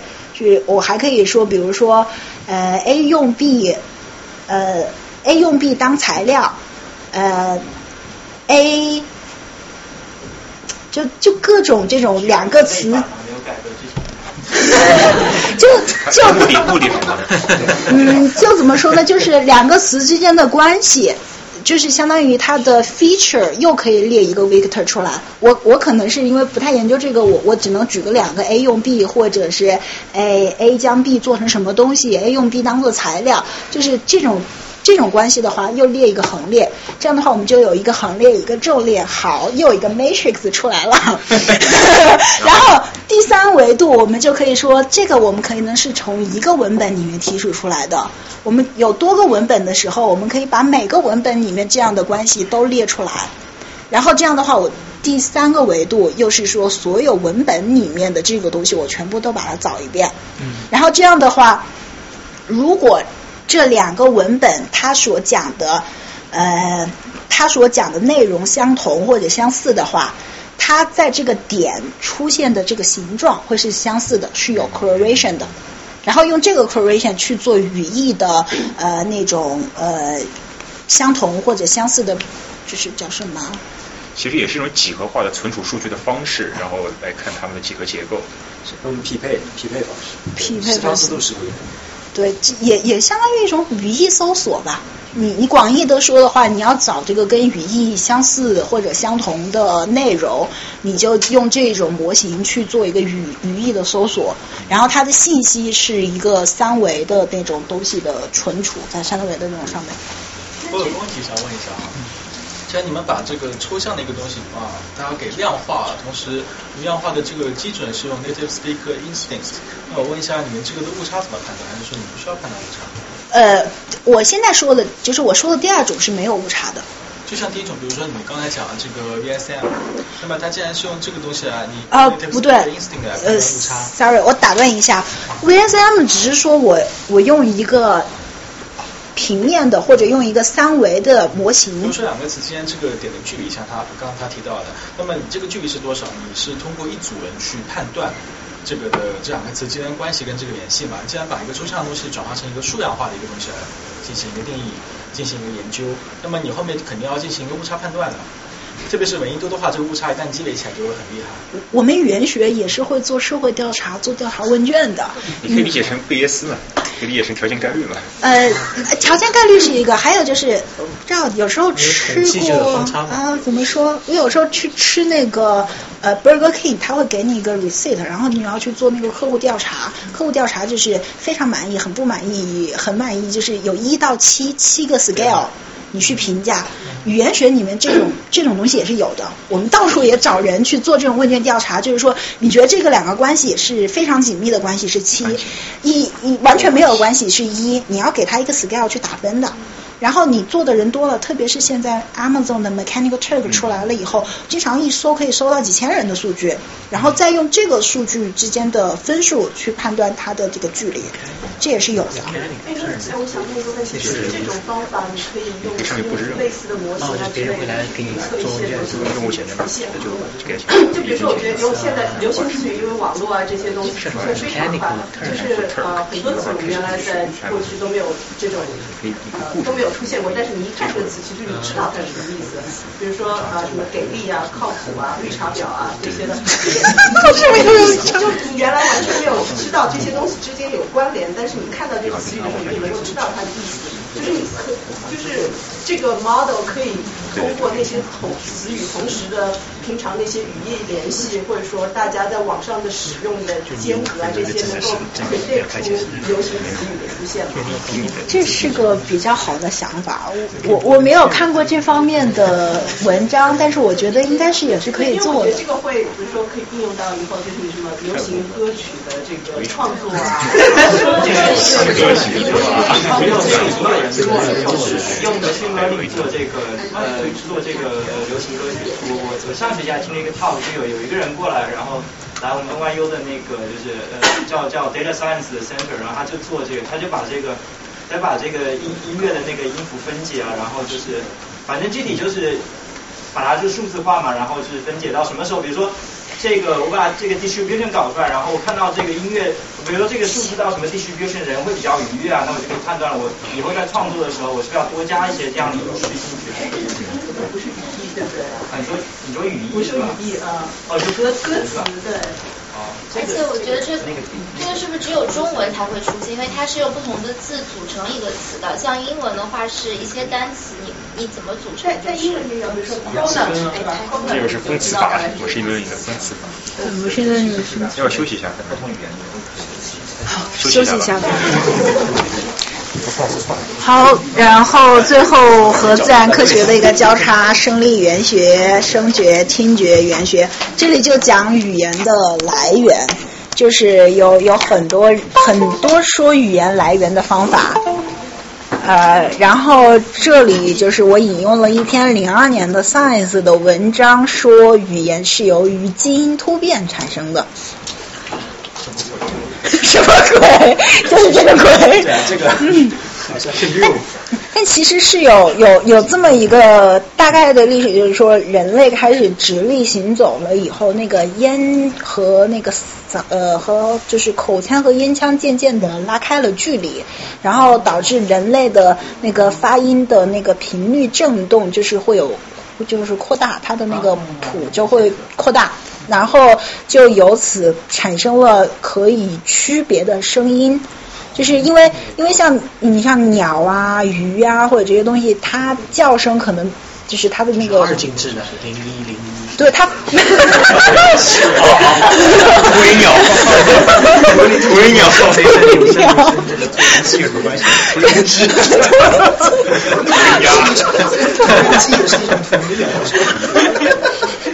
哦好，就是就是这些它它发音的那些区域，就是那个呃频频率频带宽啊，对带宽，带宽对是的，专业。带宽它的带宽就比较窄，它就不能呃衍生出很多不同的那个组合，也就没有那么多可以赋予意义的声音。但是人直立行走了以后，它的那个腔体变大了。距离变大了以后，它开始有各种各样不同的声音出现。然后现在的呃那个 IPA 上面大概好像能能够发出一百多个不同的那种声音，至少 IPA 表上能够表示出来的有一百多种不同的声音。然后由此人类就可以把这种各种不同的声音把它组合，然后就是创造语言。啊，就是就是什么国际拼音呃国际语音的那个，就相当于一个拼音的表。就我们是背那个啊喔喔一乌吁，但是那个所有有一个那个国际拼音光协会，是英语的是吧？所有的所有的，对所有这些基本有根据基本不同位置音能不发出来十六个不同的原因吧。对，就是所有的人能够发不光是音。声带，还有口腔的本身的。对舌头的位置，对这个位置是决定元音。它不分不分音调，呃，有有音调，它有那个有那个标标音调的号，也也是可以标音调的。如果那算成音调的话，那就会更多。但是它能够写出来的符号有一百多种，就是应该是穷尽了所有人能够发出的声音。然后，嗯，我们觉得动物应该只能发出一种声音吧？为什么动物不是猫猫奴告诉你不是。教授作为艺术单身然后，呃，这个人不是一个，这这个人是个病人，就是他是基因产生了某一个地方的基因产生了一些病变，或者说是一些改变，所以他是其他的功能都很正常，但是他语言功能是有有有损伤的，但是他人的生活各种的功能都是正常的。然后，因为他这个病例，人再去就是基因组计划吧，或者是 DNA 的那种计划，再去去寻找其他动物之间有没有对应的基因，或对应的基因不同的状态会导致什么样不同的语言的结果。最后，呃，出来的就是左边这一列都是属于那个基因都是缺失或者有有有变，就是有变化的，或者是不那么好的。然后右边的这些是 是会有，就是那个基因它是有的。但是这也不是说海豚、猩猩或者狼它就有了语言，因为还有一些呃关于大脑的语言机制的一些论述在后面，我们可以看一下。啊，不对不对，呃呃，这里就只是说强调那个生理语言学，我就说一下是有基因控制语言的。然后后来当然还有还有一些处理学。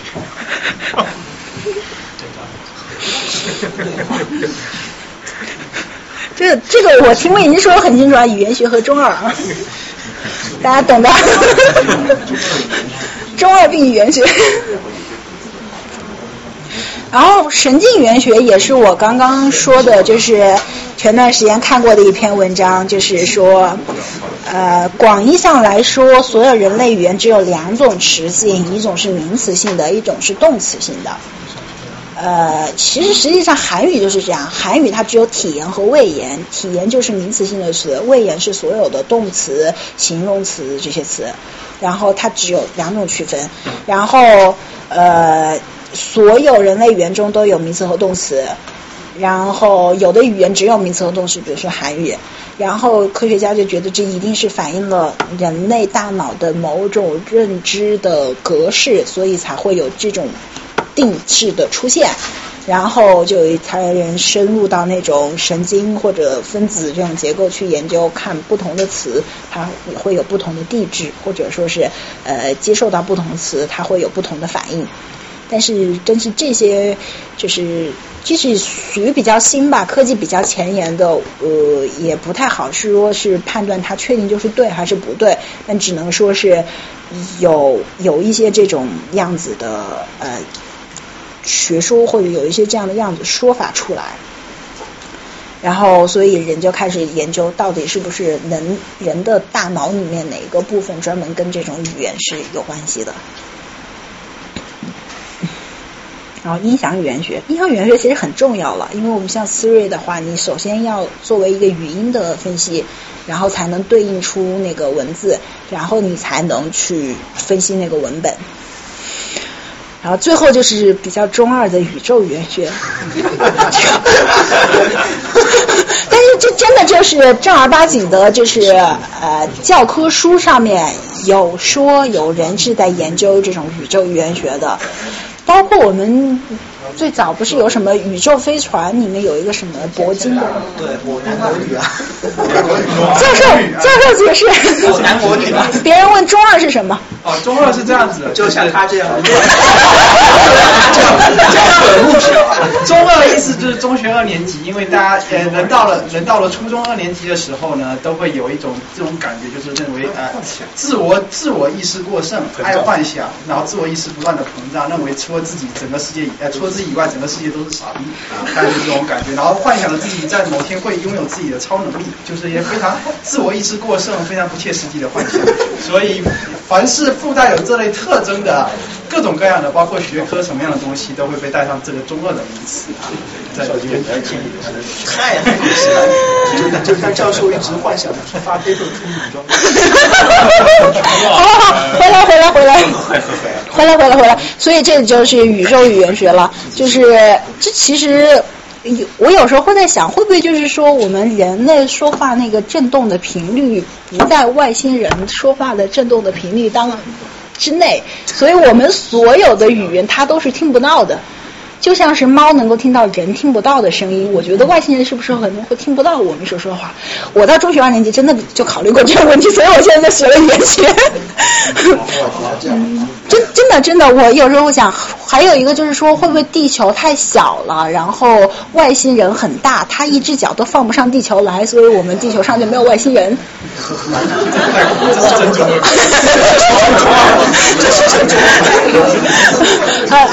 哎哎，你好。就是，就是一个一个一个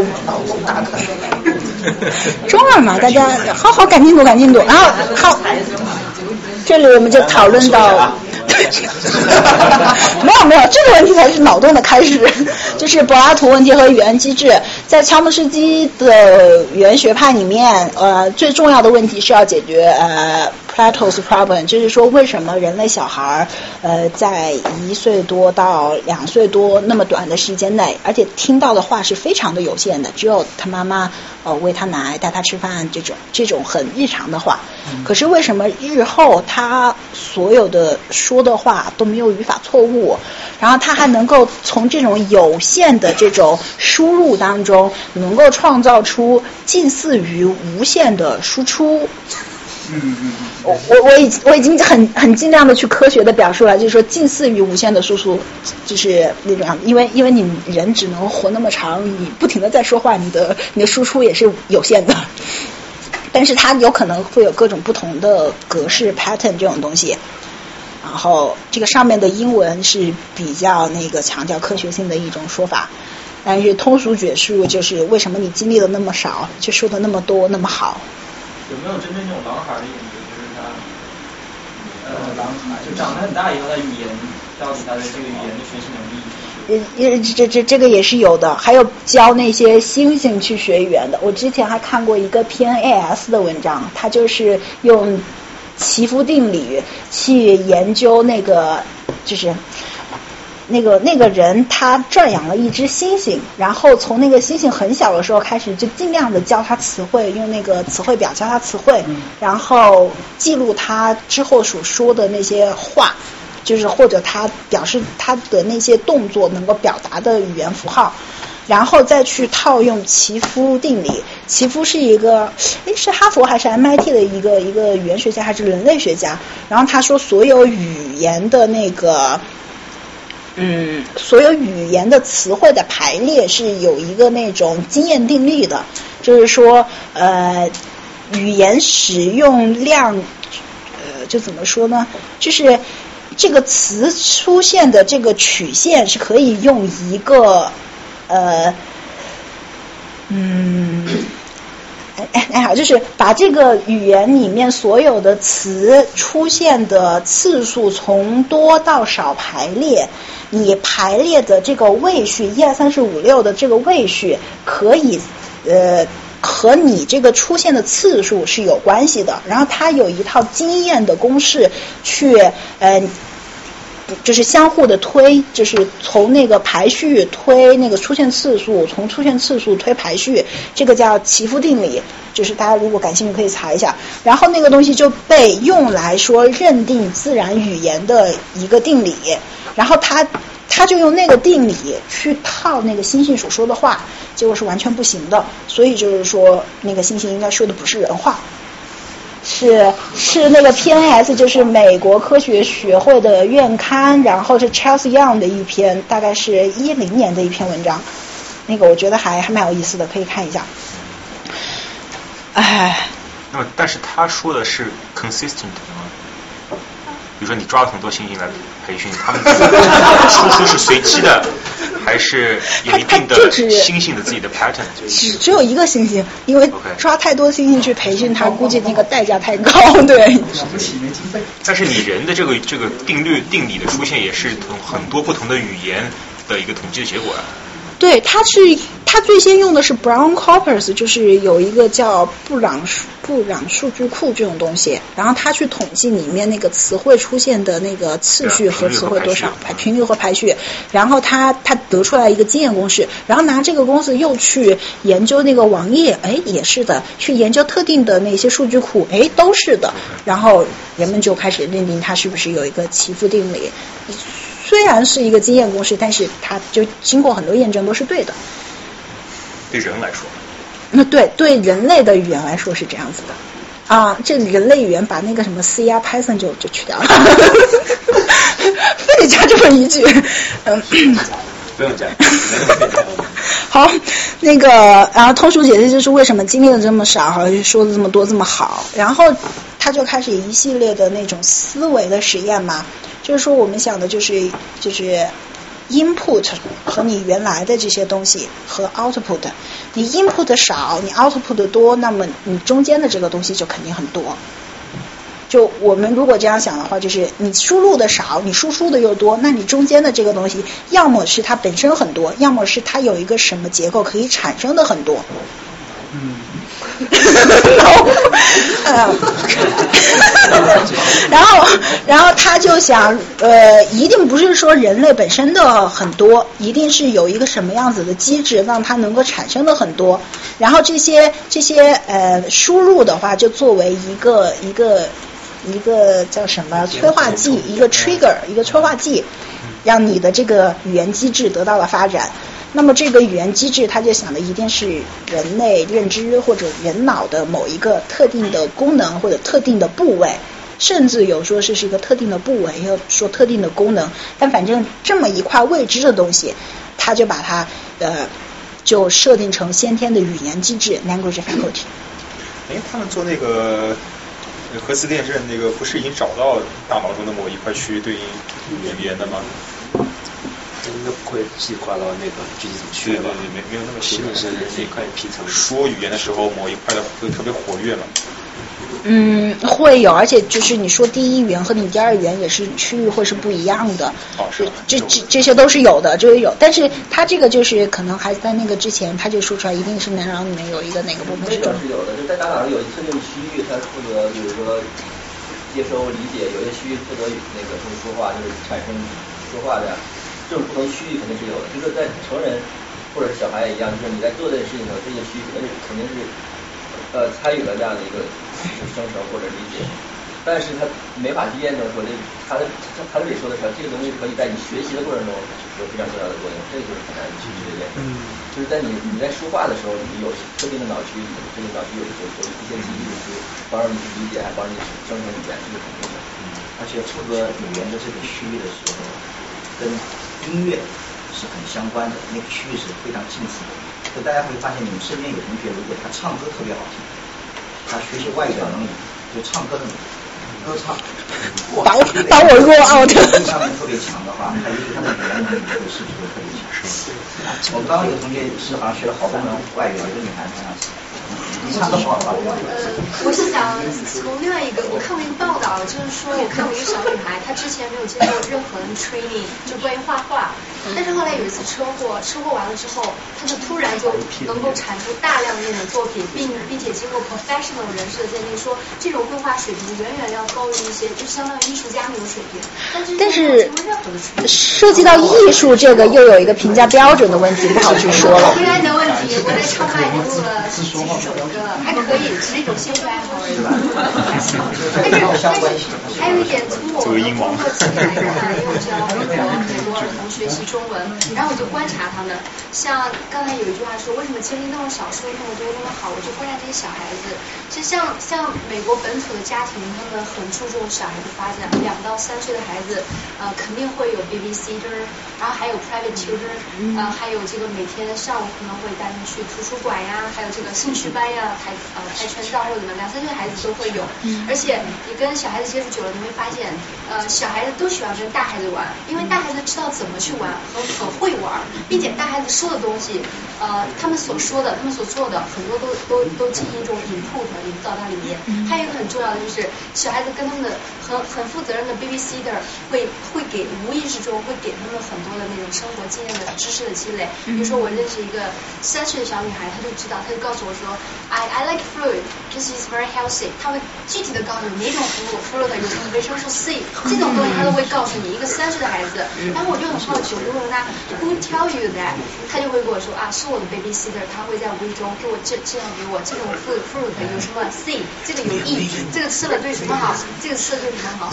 所以说这些重复的会会会来。当然。这不是所有的美国学生、美国人都好，是美国穷人都好，美国富人好。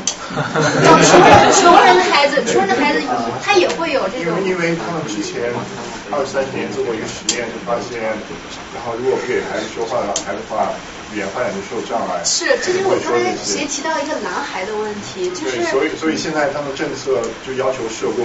还有的父母要每天要陪孩子说至少一天计划一下。其实其实我觉得这就是说没有必要说硬性的要求我怎么样，我就感觉我身边的美国家庭父母爸爸曾经告诉我说，我就问他我说 What's your 啊 What's your most happy happiest thing in life? And he just tell me my happiest thing in life is when I finish my work, I rush back home to accompany my wife and play with my kids. 然后他们会很看重，就是家长、父母和孩子这种这个 inter。这这个这个这个这个不是说他们好像自己就有本能，而是说有些政策啊，还有社会的要求让他们做。美国可以这样，英国也可以，法国也一样，然后中国也可以，所以是自上而下。如果中国有这样的政策，好题了，好题了，好题了，好题了，好题了。我觉得我们可以回到这个好题了，好题了，继续吧。我刚才想说那个男孩的问题，说是 input 也很重要，他没有那个刺激，然后。也没有那种为什么小孩如果只给他看电视的话，反而说话会很慢？对我我觉得没有，好像有这样的。呃，我我我我这个不是很清楚，但是刚才说到这个 input 这个问题，确实是我实验室自己有做出实验结果，就是说高收入家庭的孩子，他语言能力就是很强。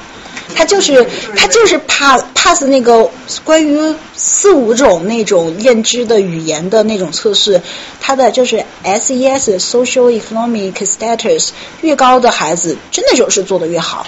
就就是因为他们的父母每天都对孩子说话，是不是一个因为有钱，父母就不会开心，不会因为工作很累，就会有更多的时间陪孩子。有钱可以干，解释可以解释会资本转化的。对，就我知道那个那个呃，Malcolm Gladwell 在那个 Out Outlier 里面有讲过，他就说就是你当看到那个呃 High Social Status 小小孩和 Low Social Status 小孩。他们的差别在学校里面是没有什么差别的，但是如果你在暑假以后看，你就会发觉这两个两个家两个阶层的小孩，就是过了一个暑假以后，他们的这个 learning result 会很就完全不一样。那他们最大的差距就是在他们课后就是 high social status 的小孩，因为他们家里面会产生多的可以这种发生。但是但是 anyhow，我们回归到这个语言的问题来，就是。我们所说的获得这个语言，就是说，你哪怕你的家庭的那个收入再低，他不会就是日常交流中不会说出一个不符合语法的话。他学习的还是这这一个英语语法，还是一一一整套同样的英语语法。他可能没有那么的 fancy，但是他语法是对的，他还是可以说出很多的符合语法的话。只要他他的哦，就是他的输出能够是符合语法的，我我们语言学这边就不再去追求你的特别 fancy 或者是形容特别多，我们不会去考虑这些。我只是说他的语法他学习到了，然后他这个语言就获得了。然后就是学习的语法不一定要学习某种语法，他们有一个真实的事情，然后一艘船里面有英国、法国人、美国人，各国人都有，然后撞撞礁了，然后在一个岛上。然后过了以后几年后，然后找到了以后，他们都生了孩子，就发现那个孩子讲的不是英语，也不是法语，什么语言都不是，那孩子之间可以交流，然后跟其他父母一样，然后他们创造出一种新的语言。社语言社会语言学里面叫做叫做混合语言。对，这就是说，以前上海人在上海就啊，杨金邦，杨金邦嘛，嗯，对，杨金邦或者克里奥语都是这样。西方语对西方语是他们就是啊，对杨金邦就是说，就是当时不需要输入任何东西，只要输入一套东西，它就可以产生一个语法。呃，但是哎，你好，我们不去讨论它的 因果，我们要讨论的是不是是不是？对，就是说人脑里面到底有没有一个先天的语言机制？到后面就会消失嘛。我觉得你在在在学校里面在学习的时候，input 跟 output 就完全几乎成正比了，我的感觉。为什么叫会消失？第二外语。第二外语，比如你当你外语学习外语第二外语的时候，你就不是一个小样本的书，就给一个大样本的。哦，这个它是有有跟年龄有关系的，就是说你过了那个年龄以后，你再怎么去学习它，你的第二外语都不可能像你对母语那样的流利。在二十个里面有一个关键就是小孩子如果自己在小刚刚那个男孩的问题，男孩小的时候就是他没有接触到语言的时候，等到以后十十几岁了以后，他再让他学，他已经学不会了。对，就是因为他他最小的时候，就是我是同意那个人类是有脑子里是有这种语言机制的，但这个机制在大概在在二到三岁的时候，就是小孩子在说话的时候，那时候要要去激活他，如果不去激活他，他可能永远都学不会那个那个去讲语言。而且我刚才就是说，你第一外语和第二外语在说的时候，你大脑反应的区域是不一样的，跟这个是有关系的，对。好，这又是一个问题，我们还没到继续学习。继续学习没有？这就是普通语法的一个事情。我找了很多图没有找到，我就自己随便画了一下。这就是乔姆斯基最基础的他所认为的普通语法的架构。我。背词不是每个单词都懂，但是放在一起都不知道是什么意思。我我们得从这个角度开始看。Surface structure 就是我们所说出来的这种语言，然后它是有一套转换的机制，system of transformation，就是一个一个转换的机制。它所有的语法生成的是一种深层的结构，deep structure，通过转换机制形成了表层的结构。然后这个深层结构是怎么来的呢？从这里开始看。Sorry，就就我 handwriting 记录很差了。然后最基础的是我要有词汇和一些呃 categorical 呃，sorry，一下说不过来，就是说我要有最基本的词汇的语呃叫什么呃功能词汇和词汇，就有点像就是呃。Lexicon 就是我们所有的名词呀、动词呀、形容词呀，呃，这种东西。然后这个东西就是康，就是相当于句法。我有词汇了，有句法了，才能生成语言。然后这个下面这个东西，他说的很很奇怪，但是简单理解就是一套语法，就是一套句法，词汇排列的规则，或者叫做语法规则。然后你有了词汇，有了语法规则以后。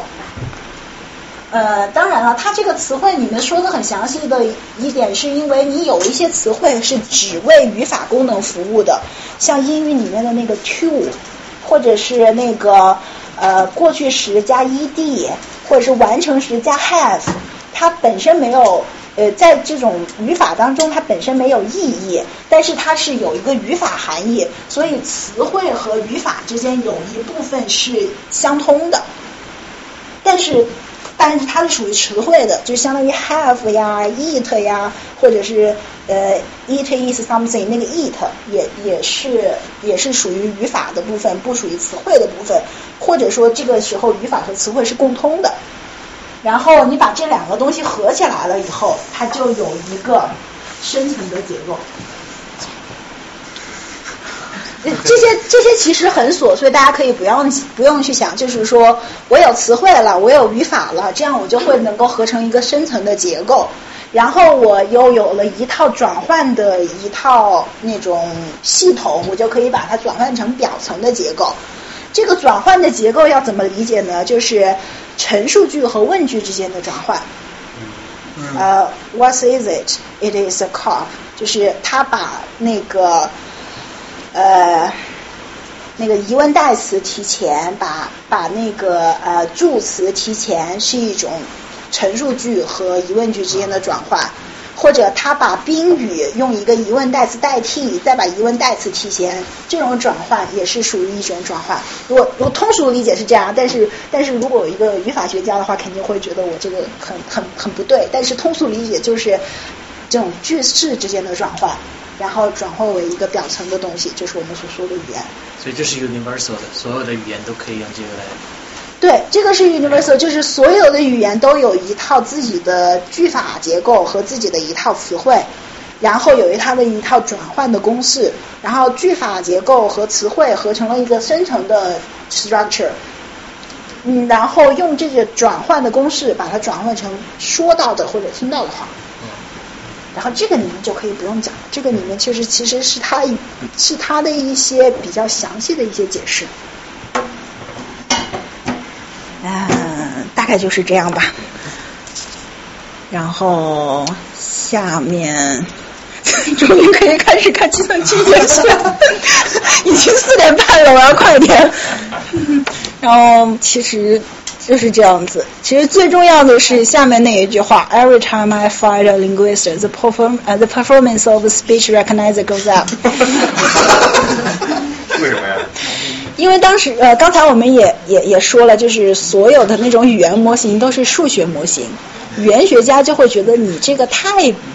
不像人了，太不是人了，就是不是人类处理语言那种东西。如果你要像人类的话，你得加这个加那个加这个加那个，这样就使得那个整个整个系统就很复杂。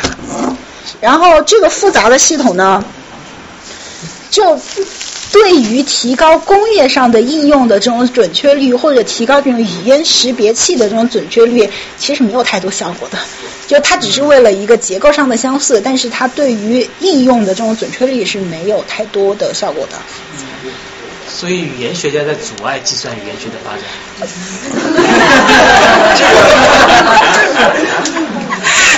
你这有点残残忍的对待我。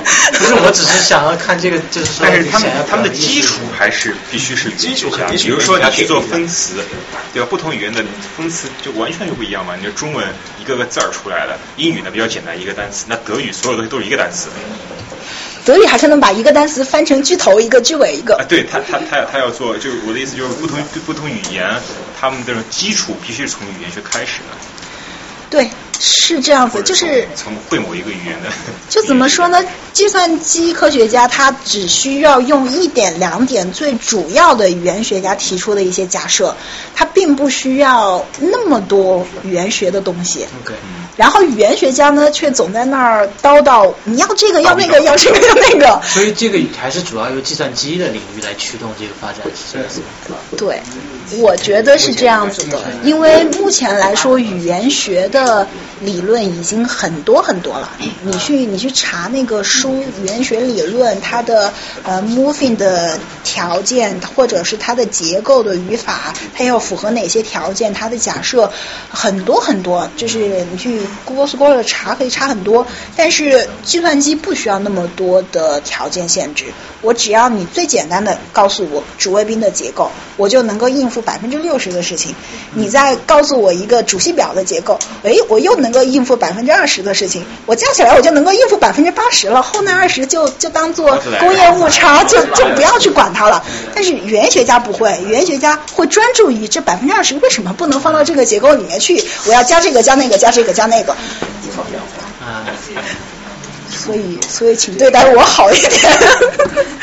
嗯，然后就是这样。哎，你觉得这个机器识别语言跟人识别语言像吗？机器识别语言，我有点都有点都不像。你们这直接可以问说人脑跟计算机像吗？不是，我的意思是说，识别的方法基本上就不是我们识别语言方法。完全不是。计算机主要是概率或者是计算。需要语言学家在做这些。太残忍了！不是不是，语言学家定义的最基本的一个参数有点失业了，有点失业好伤心。语言学家定义的最基本的元素是什么？就你的问题是什么？对，有点像那种一个公司里面可能只需要一个人指出方向，然后底下一堆人在干事，所以所以只要一个语言学家就能够解决很多事情，所以但是马工可是需要很多的。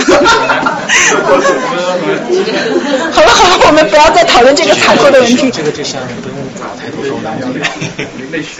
好，这个时候我们就要来开始呃那个计算机语言学的应用了，机器翻译。也这也说了，不同于人工的翻译方法，因为一个是基于统计的数据的，还有一个是基于一种逻辑的记忆的。然后它就是谷歌翻译也好，什么翻译也好，你就是呃关键词的翻译是有效，或者是你一个初稿的翻译，它就不适合文学的翻译。然后能够较好的翻译呃约线语言，约线语言怎么说呢？就是。呃，我们会形成这样一种嗯定式，就是说我们有个什么东西要去谷歌上搜的话，我会尽量的简化自己的表达。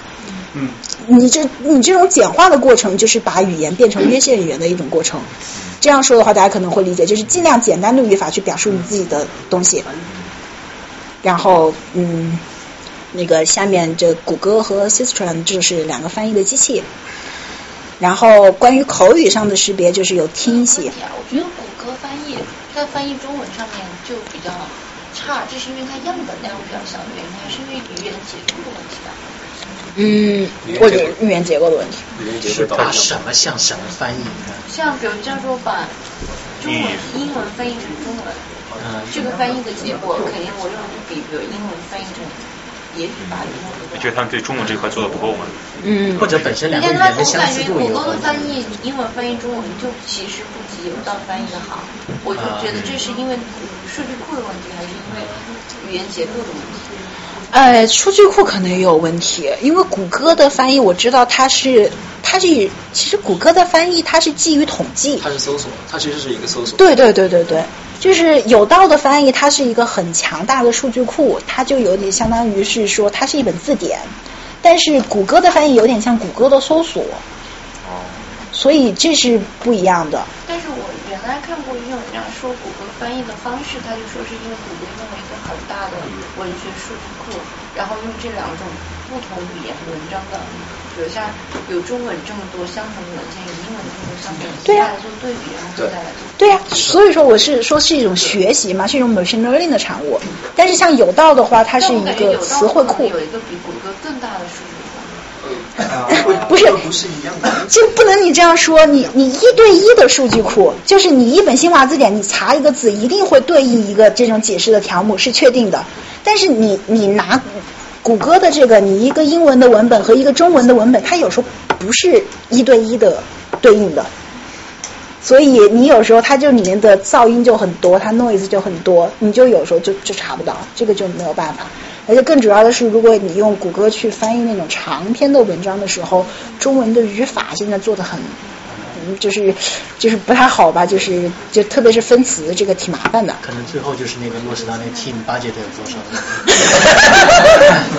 谷歌翻译它的这个我很好奇，它是它这个 project 是怎么设定的？是比如说一对一对 language 作为一个 project，还是他们会有一个中枢的一个东西，然后把它翻译成你要目，就是把一个来源的一个 language 翻译到某一个比如中枢型的一个东西，哦以然后再对象到你要输出的，还是它是按 pair 来的，就是一个就是汉英汉一对，英西一对，西汉一对。德汉一我对，我猜测是对应的，但是我我没有看过这方面的文章。就如果有应该是每个的话，那中央体系不是就是是那个 universal language？对，这样说会是这样，所以我猜测应该是一对一的，就是英语对中文是一个数据库，英语对西文是另外一个数据库。那那就很庞大了，这个这工作量就太大了。所以它是海量，就是你不然对它并不是一个翻译的，所有都到先到英文，对啊对啊不是一个先到英文，然后再查配对啊存在一个这样说一个很实际的问题，就是现在最好的中英翻译的软件是什么？可能还是 Google，可能还是 Google 虽然它有很多问题，但可能还是中英和英中也不太一样吧？我想跟你说什么具有异国风情的。中英合英中，我觉得就看你是关键词的翻译，还是你是想一个句子一个句子翻译，一个句子一个句子翻译。我个人感觉就是，就就好像就是准确度会两边翻译的会不一样。这个我我只能就是跟大家提一提吧，就是谷歌是基于一种数据库的翻译，哦不对，一种机器学习的翻译，然后有道是一种基于数据库的翻译。对，然后就是听写，呃，口语上面，呃，OK，啊，你好，口语上面就是听写，听写，我觉得这个就挺有用的，就是说很多我们记录下来的语言是音频的资料，比如说我像这样录音，然后我需要一个东西把音频的资料变成文本的资料，然后我的计算机才好去识别它，因为计算机主要是处理文本资料，哪怕是音频资料，它也要用那个语言识别的机器把它变成文本，然后再去识别。然后这个里面也是两个例子，大家可以用这个去把你听写的东西转换成文本。然后口语上面还有个应用就是客客户服务电话应答机，我觉得这个在在美国这边做的很好，你基本上跟所有东西打电话就是一个。因为贵啊。你好。真 的是这个是因为贵啊，就是人人太贵，所以才这样。我其实现在还渐渐的喜欢，就是跟这种机器打电话。天哪！不是不是说不是说喜欢跟他聊，是说我我至少用机器找，我能够确定我我做的是这个东西，就是我确定我找到是这种东西。你有时候跟国内呢，就是我我有一张国内的信用卡，跟国内信用卡那个客服打电话，你说半天他不知道是什么东西，他就是而且你有可能今天跟这个打，哎，他很熟悉，一下跟你做了，明天跟那个打他完全不熟悉，他说，哎，我去问一下我们经理，那个就很很烦。你碰到好的记下工号嘛，下次直接。三期。I get it。好，然后第第第三个就是信息检索，信信息检索就是网络搜索嘛，就是 information information retrieval 那种东西吧，就是网页搜索。网络搜索也是也是我刚才讲的那个密孔的那个图形，也是作为一个三维的模型出来，然后找对应嗯、呃、条例的那种对应，然后去搜索。我那天我给赵成你看的那个文章也是讲那个网页搜索、网页 predicting，也也是就是我觉得现在的数学模型已经做到复杂到我我反正已经搞不懂。好，然后就是信息抽取，也就是 information extracting 那种东西。省钱快报，其实我觉得省钱快报也算一种那种信息抽取吧。网络爬虫。他什么？他直接把那个一个 deal 给简化到十一百四十四个字以内。呃，不是，他，我觉得应该是这样，应该是，呃，这里的省钱快报不光局限于某省钱快报，ideal 里那种省钱快报是它应该就是相当于一个搜索。我扫描所有的购物网站，然后把那个 deal 全都给对。对我，我我我觉得最理想的应该是这种状态，就包括这种找工作也是。哎，我我是一个。其实是各个各个电子商务的商业 marketing 部门会跟他们省钱快报有合作，会告诉他们我们马上有啊，对对对，非常太高估，太高其实这是有效。我不知道这边的省钱快报是不是有可能也有抓，但是其实大型的电子商务网站是他们有非常强烈的合作。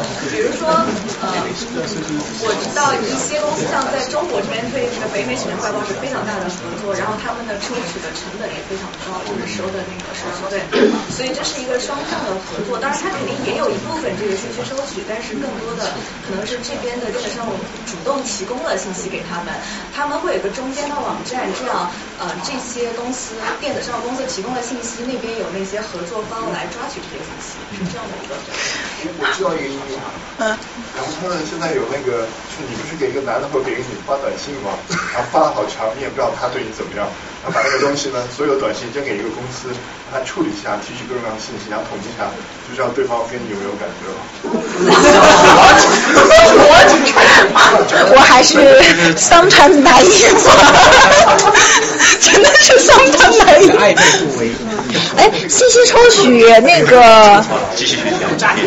最早呃最早之前有一个那个呃新闻的，就是有一个一个新闻的应用，它它没有一个人去做编辑，它全部都是用关键词去抽那个文章，然后 promote 出来。有一个小孩那个做的那个 app 是吧？对对对对对。四千万。我我我记不太清楚了，但是就是有这样一个新闻的一个东西，它就是一套算法，没有任何编辑，但是可以去做那个相关的新闻的检索。之前我看一个报道说，英国有一个有两个小伙子设计出来一个 app，呃，不是一个 app，就是说你比如说我是女生，然后我告诉他我是女生，然后我要想找一个男生，然后我告诉他我希望中我喜欢男生类型，他的性格是怎么样，然后有什么特殊的嗜好啊什么，就把他的 personality 给写出来，比如说我喜欢暖男类型，接下来我就可以聊，就接下来我就可以推的他的形象，然后我们俩就可以进行就是模拟的聊天，然后所有的他说的话都是按照我喜欢的类型给我。虚拟男友。我会呀，接下来就好冷，他可能会以暖来形容。宝贝儿，你是不好冷啊？好，只要不不出现四零四，我们就就是 嗯好。然后下面就是回答问题。下面还有一条。对，托福评分是一个很，我觉得托福评分推动了这整个信息抽取的一个一个一个进步，因为有钱。就是最先托福评分真的是找两个人去评的，最先开始我们托福考试费用还特别特别贵嘛，现在渐渐的费用在下降，以真的就是因为它很多那种第一项筛筛查或者那种东西都交给机器去做，人只要最后出现较大偏差的，他去做一个那个呃检查，所以就是托福的考试费用也在渐渐降低，这个也是有关系的，而且有钱啊。都是 automation，反正所有的企业都是在做 automation。嗯，对。然后这个就是都是应用。然后下面就是技术发展程度，这个这个感谢老赵把这个图片。推邮给他。对。对。是那课程里面。对对对对，就这个 Dan Jurovsky。Jurovsky，对对对。他这个就是因为刚才有最开始的时候有同学问那个 state of art 嘛，然后这个就是就是在讲。呃，什么东西已经做了，什么东西在做，什么东西呃还是很少很，就还是很难，然后大家都在做。感觉还是很初级啊，现在这个自然语言处理的。但是我要吐槽，看到这里我要吐槽，大家大家看这个 mostly soft 这里有个 part of speech tagging 这个吗？我我现在其实就在做这个，而且而且而且我得出的。结论是完全不能解决我现在想要处理的问题。就是市面上所有的，包括 Stanford Tiger 是那个一个那个 maximum entropy 的一个 Tiger，包括 Brio Tiger 一个 transformational based Tiger，然后包括那个 EcoPost 那个 igram 或者是叫什么呃统计单纯统计 based 的那种 Tiger。都不能达到现在的我想要分析的这种这种效果。他他说他报告的那些那些研发者自己报告的正确率可能到百分之九十七，甚至高到百分之九十八。可是我拿他的这个东西去做我的一个材料，然后我自己算出来的正确率能够有个百分之八十，算不错了。然后对我对于我来说，是因为我是做一个相当于我想去验证我导师的理论，我要尽可能的精细，因为小孩子说话里面有动词的句子就很少，动词里面再有主语的句子就更少了，在这么这么少这么少的呃材资料库或者语料库的情况下，他再来一个只有百分之八十的正确率，我就基本上没有材料可以用了。然后我就觉得这个这个地方就是看起来很美好，实际应用中就还是很烂，就是很很难去应用它。所以这个叫 mostly，这个八十也还可以，八十挺高了，在这行就八十不错了，所以所以这就是为什么要 fire 掉语言学家的原因，就是我就觉得你这个肯定不行。就在那发牢骚。看看 really hard，真是太远你看，你看，其实最难的就涉及到很多情绪啊、情感的判断、言外之意的判断，总结。对，summarization 啊。对对对，我们所我们刚才说的那个三维的那个那个模型，就是运用在解决这个 paraphrase，就是就是复数或者是相似的句子，或者 summarization 就是找那个主旨。这两个部分我知道是有用，我刚才说那个三维的那种模型的是有在用。然后就是跨过不同的维度找距离相近的这些对元素。有道理。就其实你可以看，就是这边的基本上都是就是线性的，是是一条直线的可以解决的。然后这个你就可以看是一个叫什么 vertical 的，就是一个叫什么二维的。然后这边的话就是模型都是三维的模型去做。好吧，大概就是这样，赶紧吧，赶紧吧。然后以 POS 为例谈谈数学，这个我就很快的讲了，我知道大家数学都比我好。例句，比如说，women are not expected to use strong words，然后给每个词打上那个啊、那个叫什么标签，嗯，词性的标签，然后是这个。然后方法的话，我就简单介绍一下隐性的马尔可夫链的模型，大家应该比较清楚吧？就是说，HMM Hidden 对。HMM 在这个上面的应用就是说，我给出这么一个句子，呃，women 的话它只能是名词，are 的话它也只能是动词，not 只能是否定词。但是 expected 就有两种可能，一个是可能是动词，还有一个可能是个形容词。然后这就有两种可能，当你数据库足够大的时候，你就会得出它是动词的时候概率是多少，它是形容词的时候概率是多少，然后其他词就依次类推。这样的话，你第一第一条链就是说，你每一个词都有对应的可能性，这是第一条链。呃，第二条链就是说，这些所有的那个词性的标签的排列，我们可以用一个 n-gram 的模型去算。就是说，当你数据库足足够大的时候，你第一个词出现 n，第二个词出现 v，你第三个词出现 n 一 g 这个标签的可能性是多少？出现其他的标签的可能性是多少？这个就是一个就是一个 trigram，就是确定前面两个，嗯，考虑第三个是是一个呃，这个是 bagram，这是对不对？这是 trigram，三三个，一二三三个。然后你有可能是做那个四个的，然后就是确定前面三个，第四个的可能性是多少？然后这是第二条链。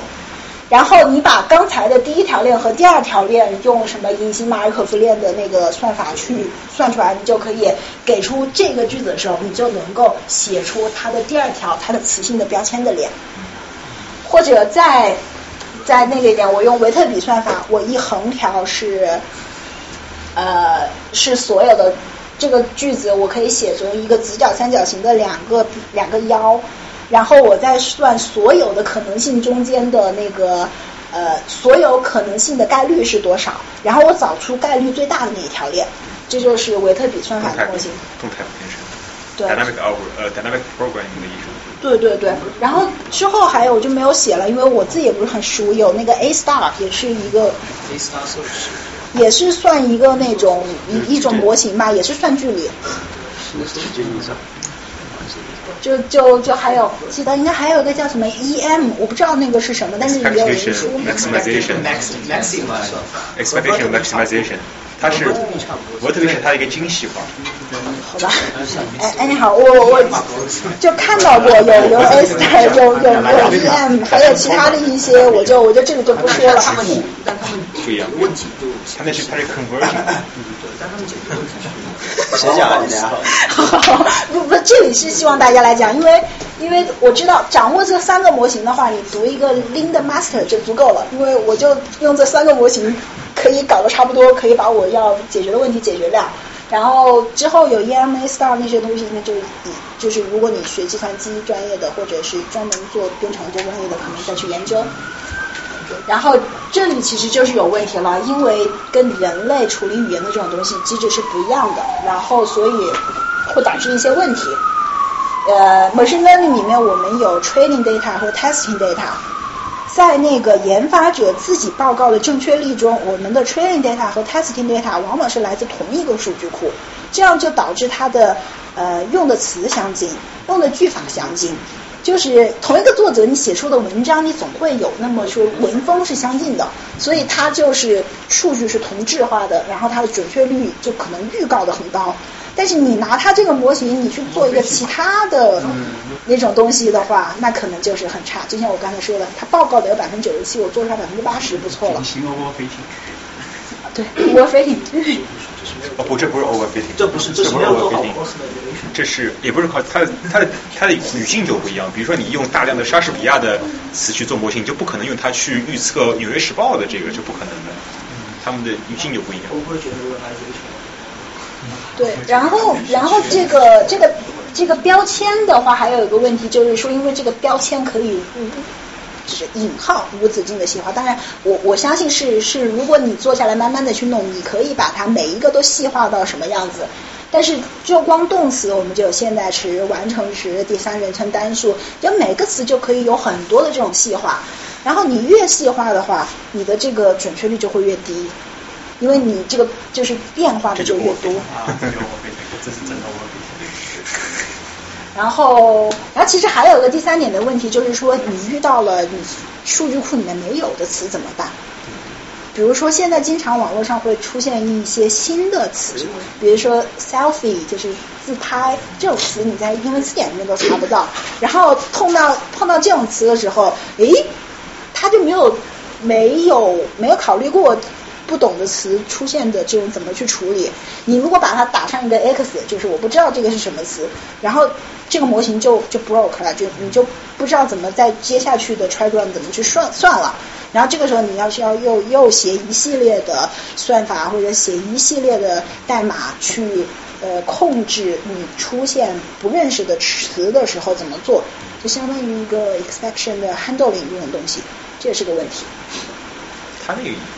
有有有比较成熟的算法的，就是我把所有那个文本库里面只出现一次的那个词的概率，认为是出现新词。呃，smoothing。smoothing。对，就是呃，你这个还是比较简单的。有后来还有一些什么 good turning 的这种 smoothing，就每一个词我都抽出一个多少分之一，然后把它分到从来没有出现的词的这个多少。还有一种 smoothing 就是我所有出现过一次的词，就是我所有没有出现过的词的概率。这就这就比较细了，smoothing 这个这个 machine learning 你们再想吧。然后。自然语中的难题，这个是我从那个黄亮老师的一次 PPT 里面呃抠下来的一个东西，就是对，我还是坐下来讲，这样的就比较激动了。然后就是歧义。就是就是歧义，当然是所有语言中都不可避免的了。哪怕你这个语言符合句法，你也会有很多的解读。然后第一个左边的这个解释就是呃歧义，I saw her duck。然后第二个就是说，同样的词它有不同的词性，然后它可以组成一个句子。这个。这个是在 Buffalo 那个城吃的又酸又辣的那个牛肉。哦，又酸又辣的那个。Buffalo 味的 Buffalo。呃，Buffalo 在布法罗吃的 Buffalo 味的那个。好吧。啊，嗯，那这样又又出现岔子了。还有一个解释，呃，Buffalo 是一个地名。对啊。Buffalo 还是水牛。对啊。Buffalo 还是那种 teasing。Bully 的意思就是我打压你，还有第四个意思。对，那就是说在 Buffalo 这个地方有 Buffalo 的水牛去打压另外一个 Buffalo 的水牛。所以也可以是水牛打水牛。对，也可以是水牛打水牛。水牛打 Buffalo。那你也可以。太难了，人都不懂，所以人都对啊，不用不用不要要求机器人，哎，这种这种东西就不要了。这都这都这都已经超过了图灵测试了。就是如果人能有人能够答出这个，肯定不是人，还是电脑。这就超过了图灵。人造机器就是希望机器帮你解决这个问题。对对。然后还有那个句子，比如说 I saw saw saw saw。有多少种可能？这样它可以。我看见一个句子在句另外一个句子。对，I saw saw saw saw，我看见一个句子在句另外一个句子，或者说我看见一个句子在看另外一个句子。这我刚看到那电影要出来的时候，那一刻我就不知道啥意思。好。然后关于歧义的其他例子，啊，这时间差不多已经到了，但是我们才讲到这里，我尽量快点讲吧。然后英语里面最最有意思的歧义叫 garden path sentences，就是说。你初读它是错的，但是其实它是符合语法的句子。嗯。什么意思？就是说，你第一次读的时候，你会觉得这两个两个句子像是错的。比如说，第一个 time flies like arrow，fruit flies like a banana，你会觉得喜欢香蕉。你你第二句的意思是？哦，我靠！啊，太机智了！机智啊，机智，机智，机智。对，就是，就是。果蝇 喜欢香蕉，对啊，不是粉果蝇。然后，然后第二句也是嘛，The government plans to raise taxes were defeated。就你你有可能读到 government plans to，然后又 were defeated，就就 break 了。但其实你把它想成这个他去提高税率的 plan 是不好不完全的，这个句子又是对的，就是简易阅读嘛。哎 呀，就就反正。对啊，语法套语法，这就是引掉了一个可以说对，这是这是英语里面它有一个 garden path sentence 的问题，然后再回到中文，虽然我中文不是很了解，但是中文里面歧义起来会更多，因为中文里面的那个。嗯，对他背着媳妇儿做了不少事儿，或者他背着媳妇儿做了不少事儿，就是同同字义的吗？呃，我想进入。就是是读完句，你总是先觉得是一种意思，然后再知道其他的歧义，有没有就是意思之间的区别，语义的点略？有，肯定有。贝叶斯就基于，对，贝叶斯。那你这个很，即使贝叶斯的话，你很难，你很难学习，就你很难有这么 insight。对对对对，insight 比较就是 input 比较少这个问题。嗯，然后然后这个就是。虽然同音也同义，但还是意思不一样。比如说，我想起来了，就我我我想起什么东西来了，我想起我今天早饭没吃，我想起什么东西来了，或者说我还在睡觉呢，我我想起床了。起来了，我想起来了。对，然后我们五人一组就是说，我们这里一共有五个人，我们五个人一组，还是说我们这里有二十五个人，我们五个人分五组。这是同音同字，但还是异义，这是中文里面比较麻烦的一个问题，就是怎么去省略了一些字。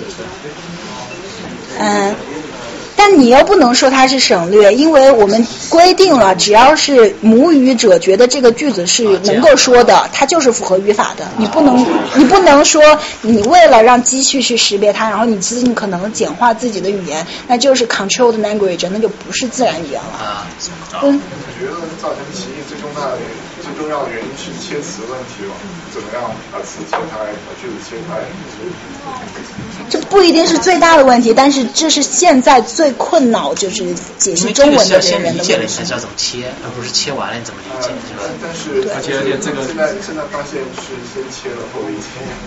对，就因为机器是要你先切了以后再理解，可是这个东西是要你先理解了以后再去切它，所以这就是问题。所以这个地方可能就涉及到汉语的这个语法跟英语的语法其实实际上是不一样的。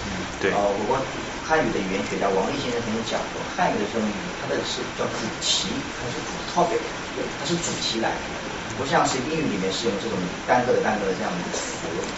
所以，所以大家说到切分的时候，就是讲，你像英语你可以把它切开来，主谓宾，啊，你把一个一个切开来。我们以前学，大家如果大家有印象的话，我们以前在小学的时候、中学的时候，我们老师。语文课老师也会告诉大家主谓宾定状语，对不对？嗯。但是现在再回到中学就不学了。初中的语文里面不不这么教了。太好了。太好了。太好了。啊，因为这样教的时候是对汉语是一种误读。这样哈，汉汉语很多时候是不能用主谓宾定状语去切。那怎么教？就是一个 topic 加上一个主语。主谓宾那是西方价值观。我懂。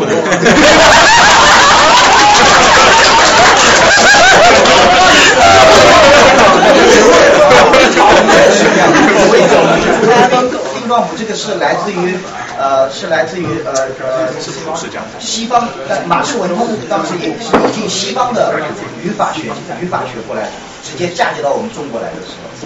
对对对，这个这个我有有所耳闻，就包括我有一个在南大学那个音韵的，学他是中文系，然后一直都是研究古典音韵的，他就是说他很不能理解，就是现在的就是西方，你把那个音分成什么摩擦音、破擦音，然后去解释中文的那个东西，中文没有这个，它就是韵切韵脚，它没有摩擦音、破擦音的那些区别。但是你如果要国际期刊发表，特别评那个呃评级的话。要非得国际期刊发表，你又得按西方那套规则来。其实现在想想，政策上规定不要全盘接受西方价值，还是有它所它的意义和价值的。我觉得。我知道你很反对认知认知语言学、神经语言学。没有没有，我不反对，我我是膜拜你们的。但是但是就关于切词这个问题，就发现听到一个语句，就马上把词切开了，然后理解的时候可理解成一个意思。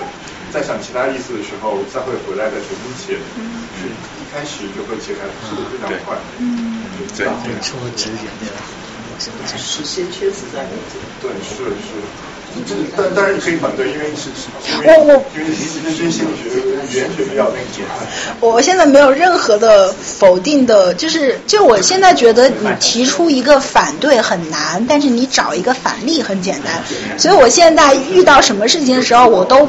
不去说我反对他，我会就是说，来，我们来讨论另外一个例子，让我觉得会比较更适合接受一点。OK，这个时候我们就来有一个那个，这个是从我们在 GC 的一个讲座上面听到一个一个日本人做的一个分词，因为因为日语里面也有分词的，呃。就是日语里面也有分词嘛，他们也有词节嘛。日语、韩语里面也会有分词的那种，就是今日 Q 模还是什么什么其他的。然后，然后日语里面有分词，中文里面有分词。最先的就是 maximum for，就是尽量的大的去匹配这个词。比如说今天下雨了，今天啊，比如说这么说吧，嗯。今天，对日语里面比较好说，就是今天日本下雨了，它就是今日本就是下雨了那种。你如果翻译成今日本，嗯，这个你这个本子就归纳不到到另任何一个词里面去了，所以这个最大的 forward match 很容易就碰到了问题。然后这个时候的话，就开始有那个用 character based 的这种 match，就是说他把每个字都算成一个单独的点。然后再去算它和前后两个点之间的距离，这又是说了考虑到一个线性上面的问题。我再把各个点之间的距离找出来，对，然后再找最小的那个距离可能性是多少，然后再把这个句子分词分开。这也是就是一种线性的算法。啊。呃，这这个就就差不多了。然后就是开始 all at once，就是说我一下子把所有的那个可能的大的词、小的词全部都算出来，然后再去算。然后最后两个的话，就有有点也是像是做一个 matrix 出来，然后画那个 叫什么 cluster 一下，然后找出在一个 cluster 之内的词，然后再来把它分词，就是算法的不同和模型的不同了。然后。今天就跟大家讲到这里，谢谢大家，谢谢大家。后天我觉得还是一个猜测吧，我觉得还是要基于对人类大脑的这种研究，到底语言机制是什么样子的？因为现在所有的东西都是数学的建模，但是你自己模型本身研究的不清楚，你你数学建的模就不可能去很好的模拟它。你归根到底还是说你大脑到底是怎么样子的，然后再去模拟它。所以我觉得后天还是说大脑的研究吧。